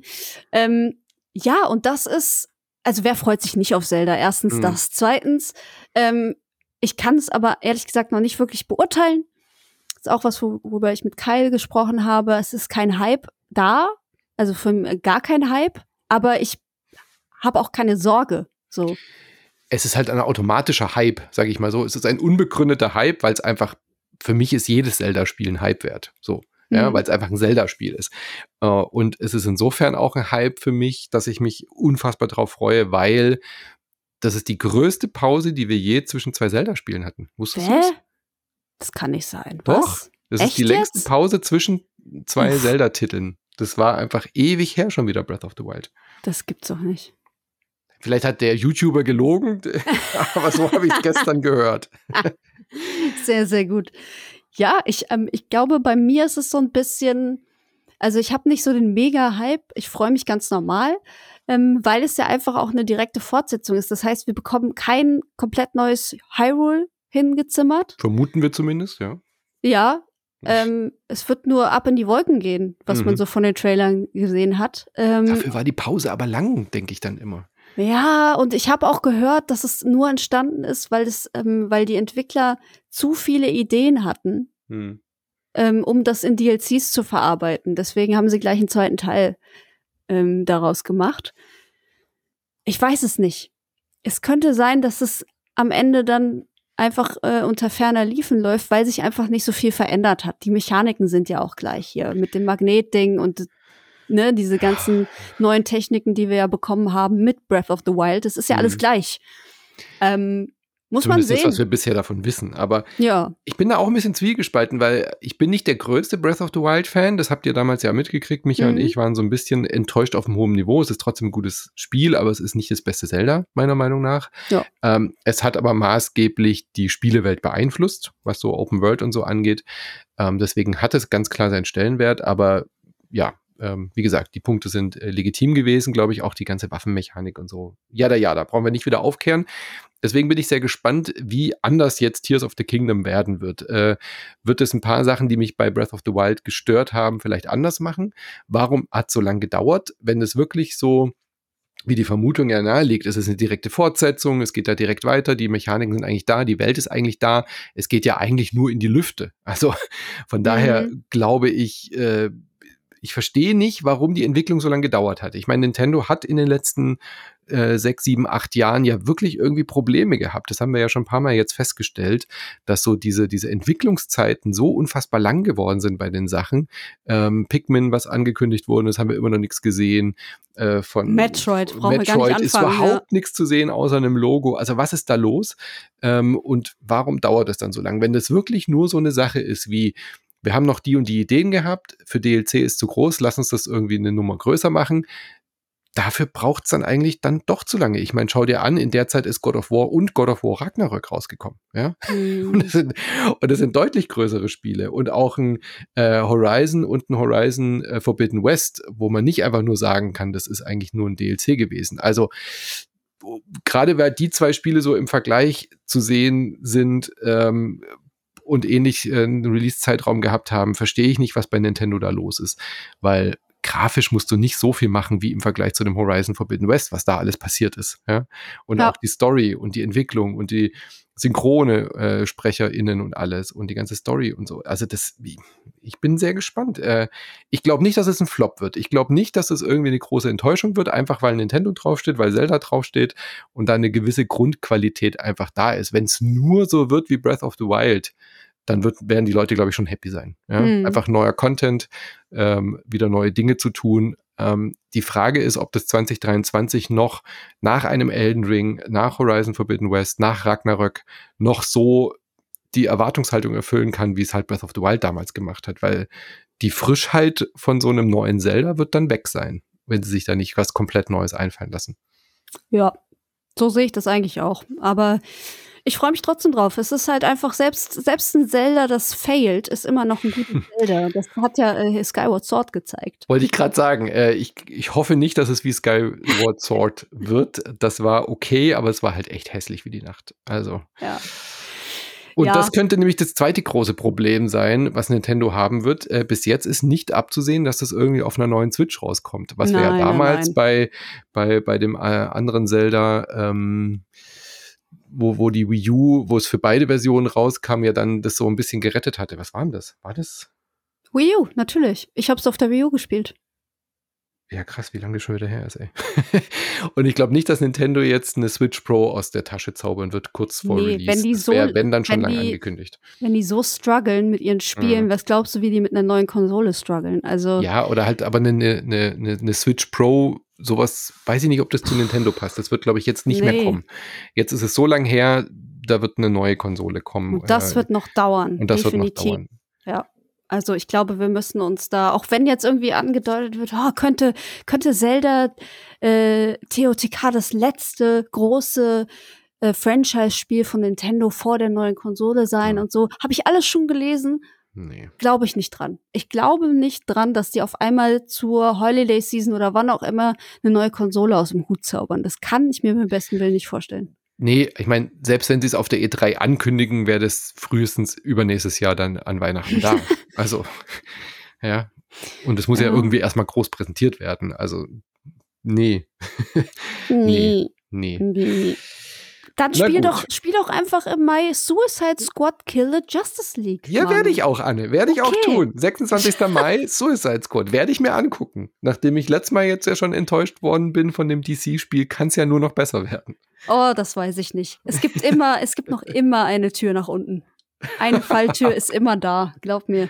Ich, äh, wir haben schon Pferde kotzen sehen, von daher, das geht schon noch schlimmer. Ja. Ähm, ich glaube, das wird okay. Ganz ehrlich, ich glaube, das wird okay. Ja, es ist einfach natürlich. nicht mein Stil. Also ich, ähm, mir ist das zu blöd überdreht in eine Richtung, die ich irgendwie nicht, nicht cool finde. Aber das ist mein persönlicher Geschmack und ich glaube, das wird viele DC-Fans schon erfreuen. Naja, wir haben ja nichts. Wir haben ja sonst nichts außer Street Fighter 6 im Juni. Genau, das letzte Spiel mit dem großen Datum, äh, Diablo 4 und Final Fantasy 16 haben wir im Juni ja schon erwähnt. Äh, Street Fighter 6 auch noch erwähnenswert. Ja, wird halt Street Fighter. Haben wir ja auch beide schon drüber gesprochen, dass wir den Grafikstil ganz interessant finden vom neuen Street Fighter ja. und es beide interessanter ja. finden als das neue Tekken. Also von daher ähm, werde ich zumindest mal kurz reinspielen. Same. Same. Gut, dann sind wir ja schon mit den, ähm, mit den fest, fest, angekündigten Titeln durch. Wir haben jetzt noch so eine kleine Auswahl an Aber Titeln. ganz kurz nochmal, ganz kurz nochmal. Was für ein krasses erstes halbe Jahr schon, oder? Ich meine, ist doch jetzt schon, wenn das alles kommt, was wir jetzt angekündigt haben, ist es jetzt schon ein Knallerjahr. Es ist jetzt schon krasser als alles, was letztes Jahr passiert ist, wenn, also wenn du mich fragst. Ähm, ich bin ja kein großer Verfechter des letzten Jahres.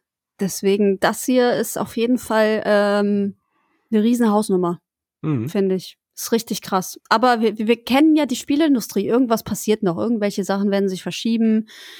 Es kommt vielleicht noch Surprise-Ankündigungen. Hier, das und das kommt jetzt doch schon. Es wird eher mehr werden, glaube ich. Ja. Ich glaube, die Sachen, die da jetzt drin sind, die wir erwähnt haben mit Datum, also Diablo 6, Zelda, äh, PSVR 2, Hogwarts und so weiter, die werden alle kommen und das wird einen großen Aufschlag machen alles. Da glaube ich passiert nicht mehr viel, aber die ganzen Sachen dazwischen, ja, die ganzen Indies, was Microsoft noch macht und so. Also ich glaube auch der Game Pass wird im ersten halben Jahr eine, noch eine große Explodieren. Rolle spielen. Explodieren. Ja. Ja. Voll. Gut. Dann sind aber noch ganz viele Titel, die wahrscheinlich auch noch im zweiten Halbjahr kommen. Da hast du ja schon angedeutet. Ähm, wir haben jetzt mal ein paar noch mal rausgeschrieben oder uns ein paar markiert. Ähm, ich habe jetzt auch hauptsächlich die Sachen dann markiert, wo ich mir relativ sicher bin, dass die dieses Jahr auch kommen, hm. weil so ein paar Sachen sind ja immer noch sehr unklar. Fang doch mal an. Du hast doch so einen schönen gelb markierten direkt oben am Anfang. Ja, Fall 23 angekündigt äh, und ich glaube auch, der ist relativ safe. Äh, Sony arbeitet an Marvels Spider-Man 2, nachdem der erste ja schon ein Riesenhit war und ich hatte es ja auch schon erwähnt, das äh, Fritsch Family Game, ja. was meine beiden Söhne durchgespielt haben und ich äh, beide auf äh, alle drei auf 100 Prozent können wir uns immer wieder drauf einigen und dann auch Miles Morales, ähm, quasi der der Standalone DLC nenne ich es jetzt mal. Es war ja gar kein ganz vollwertiges Spiel, sondern du hast halt als Miles Morales einen eigenen äh, Story DLC gehabt, der aber Standalone lief, aber im gleichen ähm, Spiel gespielt hat. Und jetzt beide zusammen Marvels Spider-Man 2. Hey, das wird richtig mal. geil. Wir haben doch beide Miles Morales gespielt. Das war doch ein 12-Stunden-Game.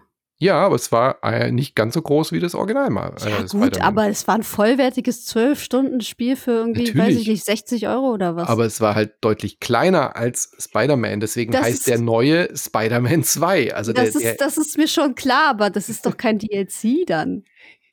Naja, was hat sie? Es ist ein Standalone-DLC. Das klar, ist genauso groß wie, äh, wie God of War Ragnarök es ist trotzdem nicht so groß wie das Original Spider-Man, deswegen heißt es neue Spider-Man 2 und nicht ja, das Miles Morales klar, war nicht Spider-Man 2.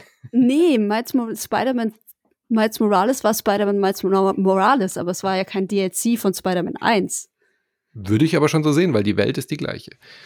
Es ist ein ja, aber du musstest doch ein komplett neues Spiel kaufen. Das war doch, das war doch kein DLC. Das waren zwölf Stunden eigenständiger Titel. Also so fair würde ich schon sein. Und by the way fand ich es auch viel besser gar nicht als das Original. Ich finde es auch besser. Ich meine es auch nicht despektierlich, aber es ist halt einfach eine kleinere Version gewesen in einem, was für ein bestehendes Spiel rauskam. Also ich finde es so lustig, dass du das als DLC ansiehst. So wäre ich nie, würde ich nie darauf kommen, das, das DLC zu nennen. Komisch. Es, ich, ich bezeichne es als DLC, weil es die gleichen Assets benutzt und quasi nur eine, wie so eine Story-Kampagne ist, die man im Hauptspiel ähm, mit einem neuen Charakter spielt. So. Ich glaube, wir brauchen ähm, unsere Zuhörer dafür. Strömt in den Discord. Wer hat hier recht? Was definiert ein DLC und was ist für euch das Spiel Spider-Man Miles Morales. Bitte, ich, wir müssen diesen Konflikt ähm, im Discord lösen. Ich sehe da gar keinen großen Konflikt. Das ist ja nur Naming, Shaming. Naming, Shaming, Schmaming. Ja. So, Spider-Man. Für, für mich ist auch Ragnarök nur ein DLC. Nein, Quatsch. Der DLC des Jahres geht an Ragnarök. Genau. Also Marvel Spider-Man 2 wird dann halt eben das große ähm, ähm, Fortsetzungsspiel der beiden Hauptspiele, sagen wir es mal so, äh, wo dann beide zusammen eben auch ihr eigenes Spiel bekommen. Und da habe ich richtig Bock drauf. Ich mag Miles Morales sehr, sehr, sehr gerne ähm, wie du schon gesagt hast, äh, hm. war noch mal ein Tick besser als das Original Peter Parker Spider-Man. Und ähm, ich glaube mich zu erinnern, dass man dann auch im Koop spielen kann oder war da nicht irgendwas, dass man beide spielen kann? Ich bin mir nicht mehr ganz sicher. Ich glaube schon. Aber Hauptsache, dass beide jetzt zusammen irgendwie gegen Bösewichte auftreten, freue ich mich drauf. Ja, wird cool, glaube ich ja. auch. Ich habe mir ein paar kleinere Spiele ausgesucht. Ich mag ja sehr, sehr gerne Indie-Games. Du ja auch, das weiß ich. Ähm, deswegen habe ich mal meine Wishlist so durchstriffen auf Steam, die mittlerweile sich ins Unendliche erstreckt. Mhm. Und da waren tolle Titel drauf. Der erste dieser Art ist zum Beispiel Terra Nil. Da habe ich letztes Jahr schon die Demo zugespielt. Das ist äh, gepublished von Devolver. Ähm, und ist quasi ein umgedrehter City-Builder. Mhm. Also du hast eine sehr karge Landschaft, die durch ähm, Klimawandel und äh, Co. komplett zunichte gemacht wurde. Also unbewohnbar, unbepflanzbar und so weiter. Und dann ist halt deine Aufgabe, wie bei so einem City-Builder, diese karge Fläche wieder in blühendes, äh, schönes Land zu verwandeln, dass dann äh, das Gras zurückkommt und irgendwie die Flüsse wieder fließen. Dann kommen natürlich die Tiere, Blumen wachsen und so weiter. Und dafür kriegst du immer ähm, so neue Erfindungen ähm, von Zeit zu Zeit, die du dann aufstellen kannst. Und äh, ja, das ist es eigentlich schon. Es ist einfach ein kleiner, gemütlicher, nicht City, sondern Nature-Bilder. Ähm, und gehört halt auch in diese Sparte dieser Eco-Conscious Games, also ja. wo halt auf den Klimawandel aufmerksam gemacht äh, wird. So. Genau. Ich hatte da so ein bisschen was wie Anno mit Ökothematik erwartet, hab's dann wir haben es ja zusammen gespielt auf der Gamescom, als wir mhm. unterwegs waren. Und auf einmal habe ich gemerkt, das ist eigentlich eher ein Puzzle-Game. Ja, so ein bisschen schon, ähm, ne? Weil du musst halt ja. gucken, wo du die Sachen hinsetzt, damit auch genug genau, Fläche und du hast neu so limitierte wird. Ressourcen. Ja. Also es ich habe es beim Anspielen nicht so ganz verstanden. Ich war nicht gut drin, aber ich habe äh, Bock drauf. Also ich will das auch äh, spielen. Sah sehr, sehr schön aus. Ähm, auch in die Liste fügt sich nahtlos eigentlich ein, also anderes Genre, aber auch eben so eine umweltbewusste Thematik und äh, Naturverbundenheit. Chia. Das ja. kommt ja auch schon sehr, sehr bald. Ähm, da haben wir auch schon eine Preview, die wir schon äh, spielen können. Und mal gucken, vielleicht gibt es auch schon bald einen Cast dazu. Ähm, auf jeden Fall ein Interview ist auch schon geplant, weil ich finde es einfach so schön, dieses Spiel. Auch von der Grundidee und diese Thematik und so. Das wird eins der, der Indie-Highlights dieses Jahr werden. Ähm, mhm. Auch hat einen ganz hohen Stellenwert bei mir auch dieses Jahr. Vor allem Achtung Bildung. Mhm. Das Spiel kommt aus Neukaledonien und beschäftigt sich auch mit ähm, Neukaledonien. Und äh, Neukaledonien ist eine Inselgruppe östlich von Australien und sie gehört zu Frankreich. Ihr müsst also tief im Südpazifik danach suchen, wenn ihr danach suchen wollt. Und das finde ich sehr schön, weil genau diesen Vibe strahlt das komplette Spiel halt auch aus. Ne? Das ist so ein kleines Adventure, Open World mäßig auf so einer auf so einer eben neukaledonischen Insel und da wird sehr viel Kultur halt mit eingebaut. Ja. Ähm, es geht viel um Entdecken einfach nur und, und gucken, was man und so. Und so eine kann. geile Seelenmechanik, dass man in die Tiere reinschlüpfen ja. kann und so. Also das genau. wird richtig schön. Und der Grafikstil ist auch äh, herzallerliebst. Ja, es ist wirklich also ein tolles Paket, finde mhm. ich, so insgesamt. Und da bin ich auch sehr gespannt, dass das endlich mal erscheint. So. Genau, kommt auch schon im ersten Halbjahr. Also so Sagt man. Aus. Sagt man, ja, ja, ist noch nicht hundertprozentig, Hofft, aber hofft man. Hoffen wir auf jeden Fall.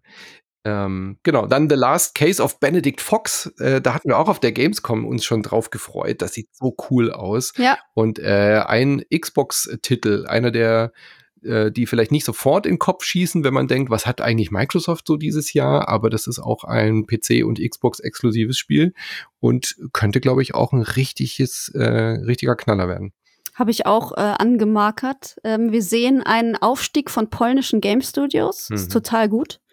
Ähm, befürworte ich sehr. Die sind allesamt sehr nett. Ich habe jetzt schon mit vielen irgendwie zu tun gehabt auf der Gamescom und so weiter. Ähm, diese Jungs hier von Plot Twist, die machen ähm, Benedict Fox. Das ist halt eben eine Mischung aus Metroidvania und Detektivgame. Ähm, Benedict Fox ist ein Mensch, logischerweise, ähm, der mit einem Dämon verbunden ist. War, warum, wie, weshalb, keine Ahnung. Aber er muss halt ein Verbrechen aufklären in einem sehr alten, sehr spooky aussehenden Herrenhaus und kommt dann da an und er, er löst Fälle, indem er in die Gedankenwelt der Opfer eindringt. Und daraus entsteht dann dieser, dieses, dieses Metroidvania-ähnliche Level-Design, dass er dann so in diesem Kopf rumläuft und ähm, guckt, was eigentlich da los ist. Das finde ich total weird und ähm, ich mag das sehr. Ich finde das cool. Schöne Idee. Total. Macht, spricht mich auch total an, werde ich auch auf jeden Fall spielen wollen. Ähm, ich bin mir noch nicht so ganz sicher, weil ich, was ich von Baldur's Gate halten soll. Baldur's Gate 3 sei vielleicht noch erwähnt an der Stelle, kommt auch dieses Jahr raus. Ich habe mich zurückgehalten, im Early Access das zu spielen, ist da aber schon großer Erfolg. Mhm. Und ähm, ja, ich, da ich, dadurch, dass ich halt Baldur's Gate schon auch mochte und Baldur's Gate 2 so einen hohen Stellenwert hat, werde ich es mir, glaube ich, anschauen. Wenn das irgendwie vom Timing her so passt, dass ich da nicht gerade irgendwie in Diablo versumpfe oder sowas, sowas kann natürlich passieren, aber dann könnte das schon auch ein sehr wichtiger Titel dieses Jahr werden, glaube ich, wenn es jetzt dann endlich mal final ist. Ja, ich habe noch ähm, Viewfinder angemarkert, auch ein Spiel, das wir erst vor kurzem kennenlernen durften. Ähm, Sad Owl Studios produzieren dieses Spiel und es ist eigentlich optisch erinnert es mich zumindest sehr an The Witness. Es ist auch ein Puzzlespiel, ähm, wo ihr mit einer Polaroid-Kamera, also in Ego-Perspektive mit einer Polaroid-Kamera rumläuft und ähm, jedes Mal, wenn ihr ein Foto schießt, ändert sich quasi die Perspektive. Also könnt ihr quasi in dieses Foto reinsteigen und ihr habt einen neuen Raum, wenn man so will. Mhm. Und das finde ich eine tolle Idee. Ich liebe Fotos ähm, sowieso. Fotos machen in Spielen ist eine meiner großen Leidenschaften. Deswegen da holt es mich auf jeden Fall ab. Und ich mag natürlich auch Puzzle-Games. Ähm, und das dann irgendwie zu verbinden, ist für mich ähm, die absolut perfekte Mischung. Ja. ja. Wir bleiben weiter bei den Remakes. Äh, will ich jetzt nur kurz erwähnen. Äh, System Shock hatten wir ja schon angesprochen. Lollipop Chainsaw. Micha und ich hatten damals einen Cast dazu. Da soll ein Remake kommen, aber ohne den Original-Soundtrack. Finde ich auch total weird. Das finde ich so weird, dass das Spiel nochmal zurückkommt. Da hat sich, glaube ich, selbst der Entwickler gewundert, dass das nochmal kommt. Ähm, und was auch noch geremaked werden soll, Gerüchte nach, ist Splinter Cell. Das glaube ich aber erst, wenn es wirklich da ist. Ja, bei Splinter Cell glaube ich gar nichts mehr, ganz ehrlich. Nee, überhaupt nicht mehr. Puh. Da glaube ich gar nichts. Nee. Ähm, also von daher, da weiß ich nicht, ob das äh, jemals kommen wird, ob es überhaupt kommt. Und äh, wenn wir aber gerade beim Thema Ubisoft sind, äh, kommen nicht auch zwei Assassin's Creed-Spiele dieses Jahr? Eins kommt auf jeden Fall. Mirage, ähm, das Mirage, ganz genau. Und das Bagdad wird, äh, ich glaube, das wird meine Abstinenz brechen. Ich habe hm. ja seit ungefähr, ne, mehr als zwei Jahren schon keine Ubisoft-Spiele mehr angerührt, aus offensichtlichen Gründen. Und Assassin's Creed Mirage macht eigentlich alles richtig in dem Sinne, dass es das nächstbeste ist zu einem Remake von Teil 1. Also hm. wir befinden uns in Bagdad ähm, im 9. Jahrhundert, also ganz zu Anfang wieder von dieser Templer gegen ähm, Assassinengeschichte, denn das ist ja noch vor den Kreuzzügen quasi. Ähm, wir spielen Basim, den kennt man aus äh, Assassin's Creed Valhalla wohl schon. Mhm. Ähm, und wie gesagt, die Mechaniken gehen weg von diesem Open-World-Rollenspielmäßigen. Alles spielt nur in Bagdad, abgesehen von einer Sequenz, die irgendwo in der Festung spielen soll. Es geht um Schleichen, es geht darum, Aufträge zu erfüllen, Leute zu morcheln. Ja. Wie gesagt, im Prinzip Teil 1 nur ein Weg bisschen von dieser anders. ganzen Rollenspielmechanik, ja. ja. Ich glaube, das könnte das für Ubisoft werden, was Diablo 4 für Blizzard sein könnte. So dieses Entschuldigungsschreiben, seht her, wir wissen, was ihr wollt, wir geben es euch wieder. Ja, Oder so ein bisschen das Gefühl habe ich so. Während Diablo eher so Diablo 2 wieder back to the roots ist, ist Mirage wieder auch so zurück im Sinne von, okay, Äh, Valhalla war mit das erfolgreichste äh, Ubisoft-Spiel äh, und auch äh, Assassin's Creed-Spiel. Aber wir wissen, die Core-Fans wollen wieder was Klassisches, wollen wieder zurück. Bevor wir dann diesen Next Step gehen und irgendwie dieses große Assassin's Creed Open World äh, Multiplayer-Universum aufmachen, was immer noch nicht so ganz klar ist. Aber das wird, glaube ich, nochmal so ein letztes ähm, Back to the Roots Spiel werden. Ja, das ist so, ich, ich ähm, bin da halt sehr im Zwiespalt mit mir, weil ich eigentlich das gar nicht will, aber Assassin's mhm. Creed war immer schon meine Marke.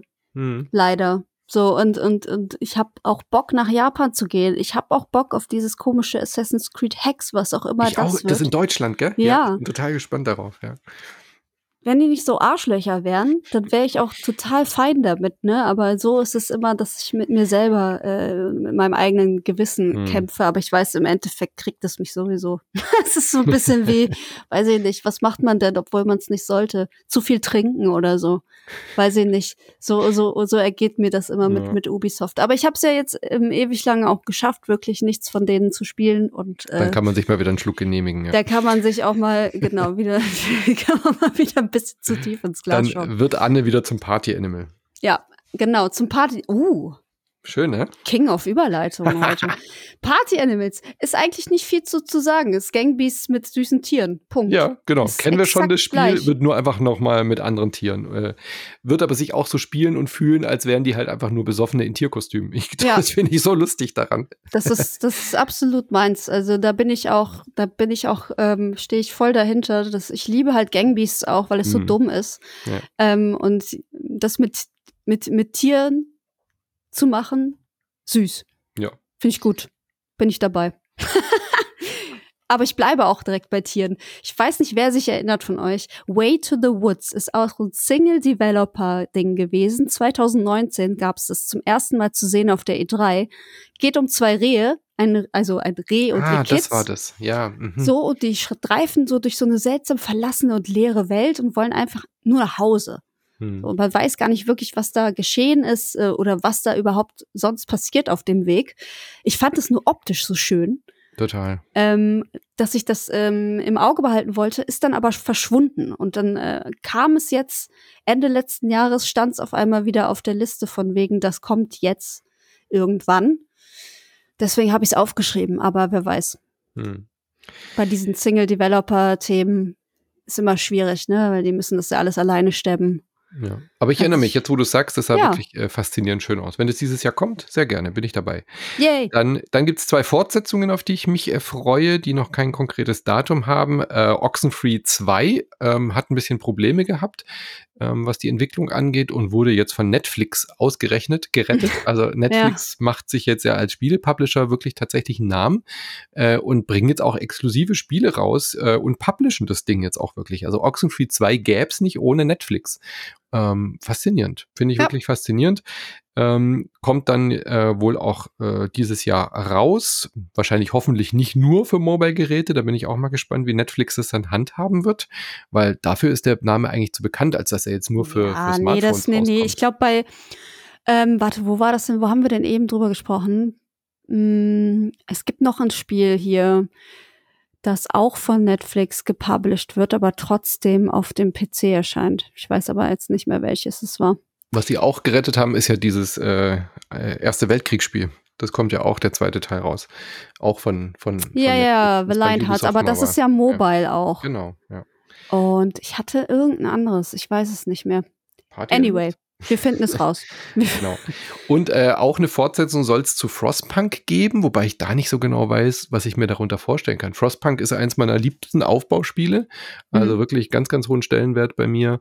Ähm, Finde ich so dicht von der Atmosphäre und da gab es ja dann auch schon eben verschiedene Missionspakete und so Geschichten, aber wie, wie soll denn da eine Fortsetzung funktionieren? Also das verstehe ich noch nicht so richtig, wo und warum die da eine Fortsetzung machen und wie das funktionieren soll. Ich meine, das war, das Ding war schon so postapokalyptisch und so düster und so nihilistisch. Äh, wie soll denn da eine Fortsetzung funktionieren? Mehr. Jetzt haben wir einen zweiten Ofen gefunden. wir wollen mehr, wir wollen oder, noch düsterer. Oder schaffen sie es tatsächlich so, den nächsten Schritt zu gehen, wie so eine Anno-Serie, zu sagen, okay, die Menschheit hat überlebt ja, mit Frostpunk 1 und jetzt haben wir ein bisschen mehr Ressourcen und ihr könnt irgendwie größere Gebiete aufbauen und seid nicht mehr nur in so einem kleinen Kessel ge gefesselt, aber immer noch Eiszeit irgendwie. Keine Ahnung. Bin gespannt, äh, was da so passiert. Ähm, aber Mhm. dann erzähl mir was über Nayad. Das sagt mir nämlich gar nichts. Oh.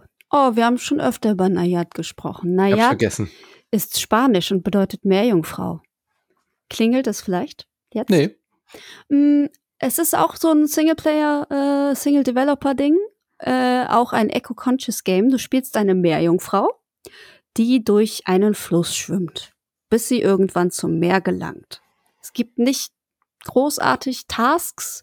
Du kannst verschiedene Dinge einsammeln. Du kannst Enten zu ihrer Mutter bringen. Du lernst tauchen, du lernst schneller schwimmen. Es ist einfach ein kleines, süßes Erkundungsspiel und es hat diesen wunderschönen Aquarell-Look.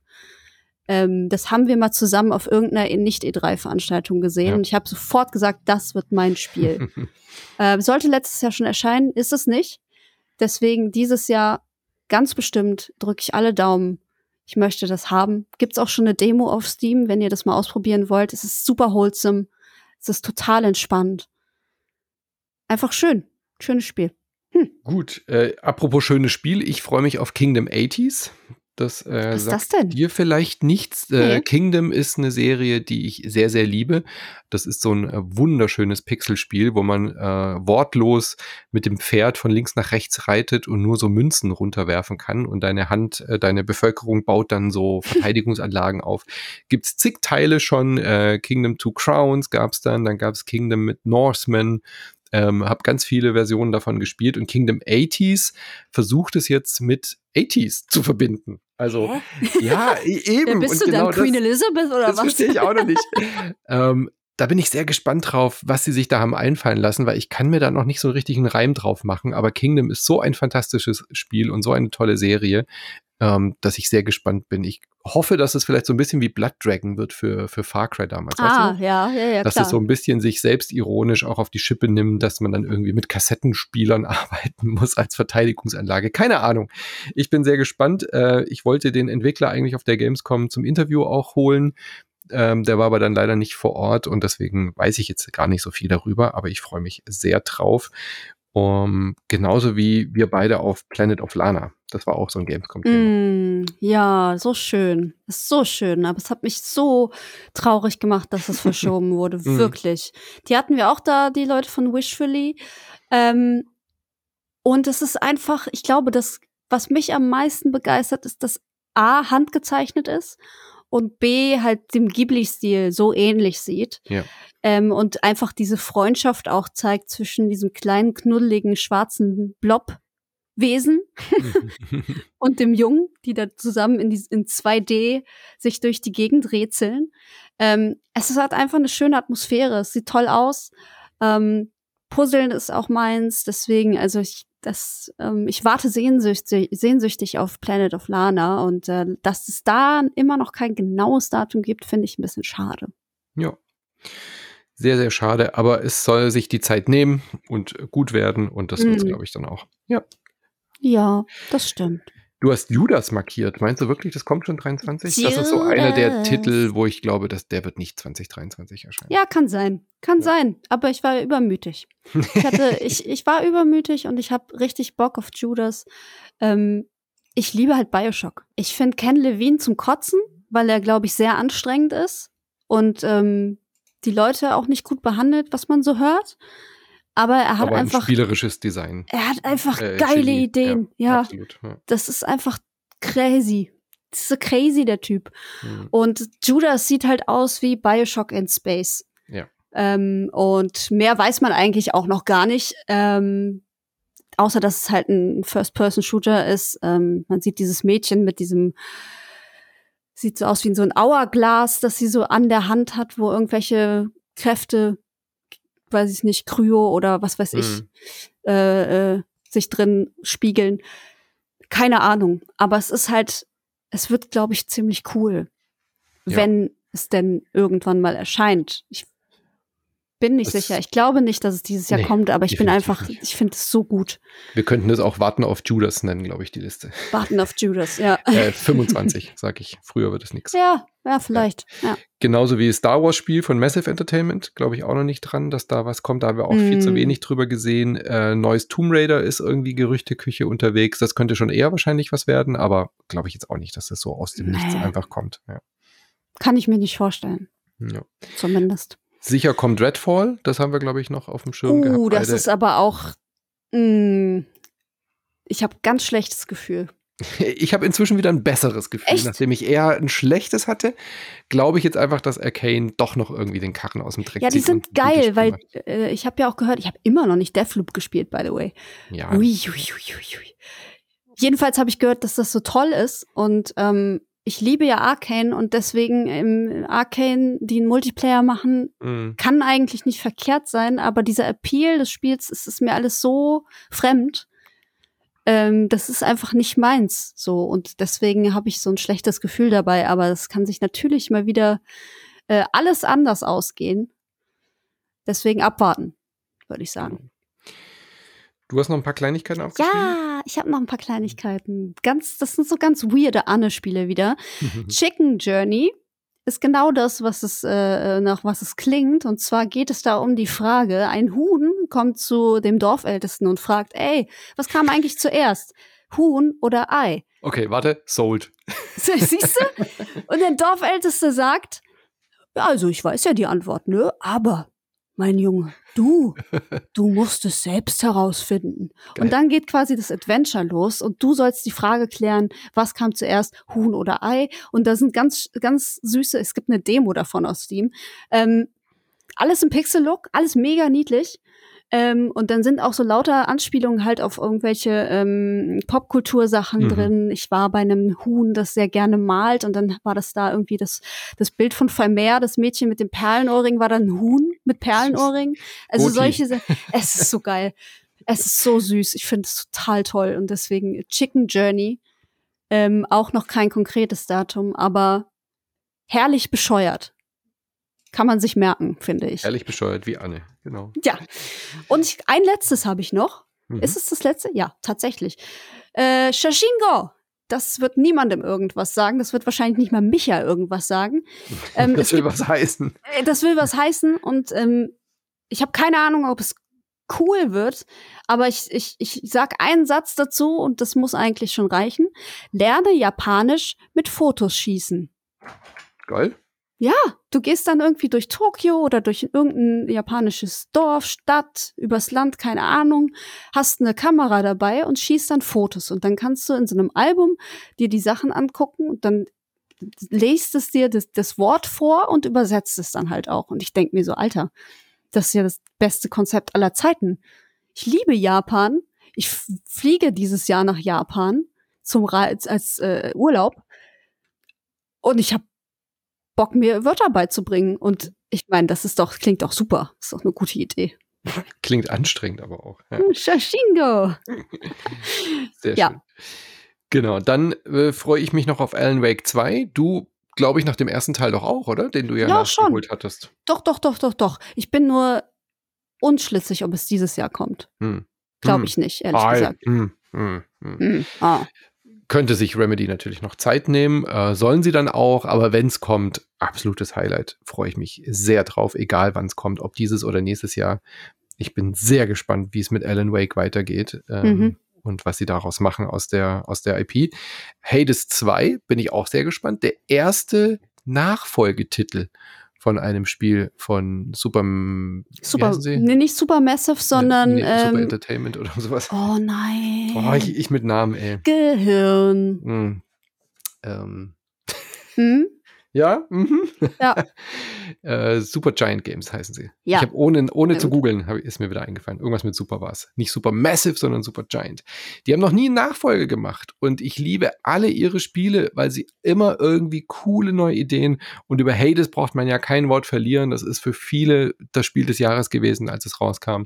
Und Hades macht jetzt wirklich, äh, Hades 2 macht jetzt wirklich den Schritt und macht noch mehr Hades. Und was kann daran Mhm. verkehrt sein? Wer kann da was dagegen haben? Das ist wie ein neues Zelda-Spiel. Alle lieben Hades, alle wollen Hades 2. Und es wäre nicht Super Giant Games, wenn sie nicht auch da, glaube ich, unfassbar viele neue Ideen für haben. Weil wenn Super Giant Games ein Remake, äh, eine Fortsetzung macht, dann wahrscheinlich auch mit dem Grund, dass sie sagen, ey, wir haben so viele coole neue Ideen, die können wir da alle reinpacken und trotzdem ist es noch ein Hades-Spiel. Also What's Not to Love? Ich glaube, das wird ein, ja. wird ein Instant-Hit. Und äh, gerade weil sie jetzt ja auch sich so einen Namen gemacht haben, so gute Spiele zu machen. Und jetzt kommt eins zu ihrem wohl beliebtesten Spiel, eine Fortsetzung. Ich glaube, das wird ein Überflieger. Es wird ein absoluter Überhit. Ich hoffe es zumindest. Ja. Es kann natürlich auch die Gefahr laufen, dass es einfach more of the same ist und man ja, sich fragt, okay, warum machen wir jetzt, warum haben sie einen neuen Teil gemacht? Aber kann ich mir eigentlich auch nicht vorstellen. Nee. Von daher, ich bin ähm, auch leicht gehypt. Ich mochte, ich mochte Hades auch sehr gerne. Ja. Ich habe es echt äh, oft gespielt und, und lange Stunden damit verbracht. Von daher, gib Gib, gib, gib. gib. Äh, und auch gib mir äh, The Wolf Among Us 2. Das wird das Spiel der Zweier. Oh, äh, nach so langer Zeit auch. Nach so ne? langer Zeit, nachdem das Studio ja schon weg war. Ähm, interessanterweise gibt es Telltale ja wieder. Also The Expanse wird auch ein Telltale Series Game mhm. werden, was wirklich dann auch ähm, die Science-Fiction-Serie, die Buchserie dann hoffentlich auch ganz gut umsetzt. Aber ich bin nicht so investiert bisher in The Expanse. Das will ich mir vorher noch ähm, geben. Äh, wird mir aber, glaube ich, gefallen, weiß ich jetzt schon. Und dann wird es da ein neues Telltale-Spiel geben. Aber das Telltale-Spiel, auf das alle warten, ist natürlich The Wolf Among Us 2. Wird sechs Monate nach den Ereignissen vom ersten Teil spielen. Das weiß man schon. Und ähm, auch da ist wahrscheinlich mit die beliebteste Telltale-Marke geworden nach ähm, nach The Walking Dead, äh, wo sich alle darauf einigen können, dass das was Besonderes war, dass das eine richtig gute Umsetzung war und von daher auch da ist, glaube ich, die Erwartungshaltung recht, recht groß, mal wieder so ein Story-Adventure zu spielen. Und dann auch jetzt nicht mehr in so dem klassischen Episodenformat, glaube ich, was äh, damals die Leute nicht so mochten, sondern einfach, ja, wieder ein schönes äh, mit Wolf äh, irgendwie äh, durch diese Märchenwelt zu gehen, die im Noir-Stil ist. Fantastisch. Habe ich richtig Bock drauf. Das hat sich irgendwie so versandet, ne? Also die, die Don't Not-Zeiten und so und die Telltale-Zeiten, das war ja irgendwie schon jetzt eine, eine ganze Weile her, hm. ähm, dass dann Episodenspiele total in waren, aber dann haben, haben die wohl doch festgestellt, dass es gar nicht so geil ist. Ähm, sonst würden es ja jetzt noch viele machen. Genau, ja. weil viele halt gesagt haben, so wie Micha, ich warte einfach, bis die Serie komplett ist und spiele es ja. dann und sich dann halt auch schwer finanzieren lässt. Ich war ja großer Fan von den Episodenspielen. Nicht nur, weil man damit gut viel Podcasts füllen kann. als wir noch täglich waren, war das sehr dankbar, dann auch über fünf Episoden äh, jeweils eine Stunde immer reden zu können. Hat mir aber auch sehr viel Spaß gemacht, immer die Pausen. Ich mag ja Serien eh. Und die mhm. Pausen zwischen den Releases äh, mit äh, Spekulation und so zu füllen. Mir hat es gefallen, aber ich kann auch total nachvollziehen, äh, nachvollziehen, dass die Leute das gehasst haben. Absolut. Ja, da macht man, glaube ich, im Seriengenre auch wieder ein richtiges ja. Fass auf. Ich bin auch so jemand, der sagt, gib alle Folgen ich bin auch lieber einer, der lieber eine wöchentliche Release dann möchte. Siehst du, und das kann mhm. ich zum Beispiel überhaupt nicht nachvollziehen. Ich hasse dieses Warten. Das, das macht mich wahnsinnig. Ich, lineares Fernsehen stirbt nicht ohne Grund, Leute. Früher haben wir Lost geguckt, ja. Hm. 20.15 Uhr pro 7, alle saßen vor der Mattscheibe, haben gewartet, dann, oh, nächste Woche gleiche Zeit, gleiche Stelle. Kein Wunder, es wurde abgeschafft, sowas. Und, und jetzt machen es andere Anbieter trotzdem. Ich frage mich so, warum? Gib, gib. gib mir doch eure ganze, eure ganze Staffel, Mensch. Aber ja, das ist, ja. glaube ich, eine Endlos-Diskussion. Huhn, äh, Eimäßig. Aber echt, ich gehe auf die Chicken Journey, genau. 2013 war The Wolf Among Us schon wieder. Alter, was? Schon ewig her, ja. Da Und, waren wir ähm, noch klein. Ja, da warst du noch nicht mal geboren.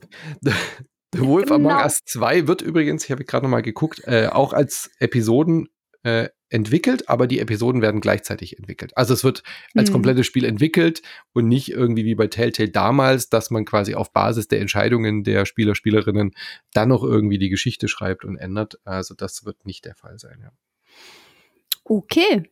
Sehr schön. Ist das etwa unser Schlusslicht, Licht?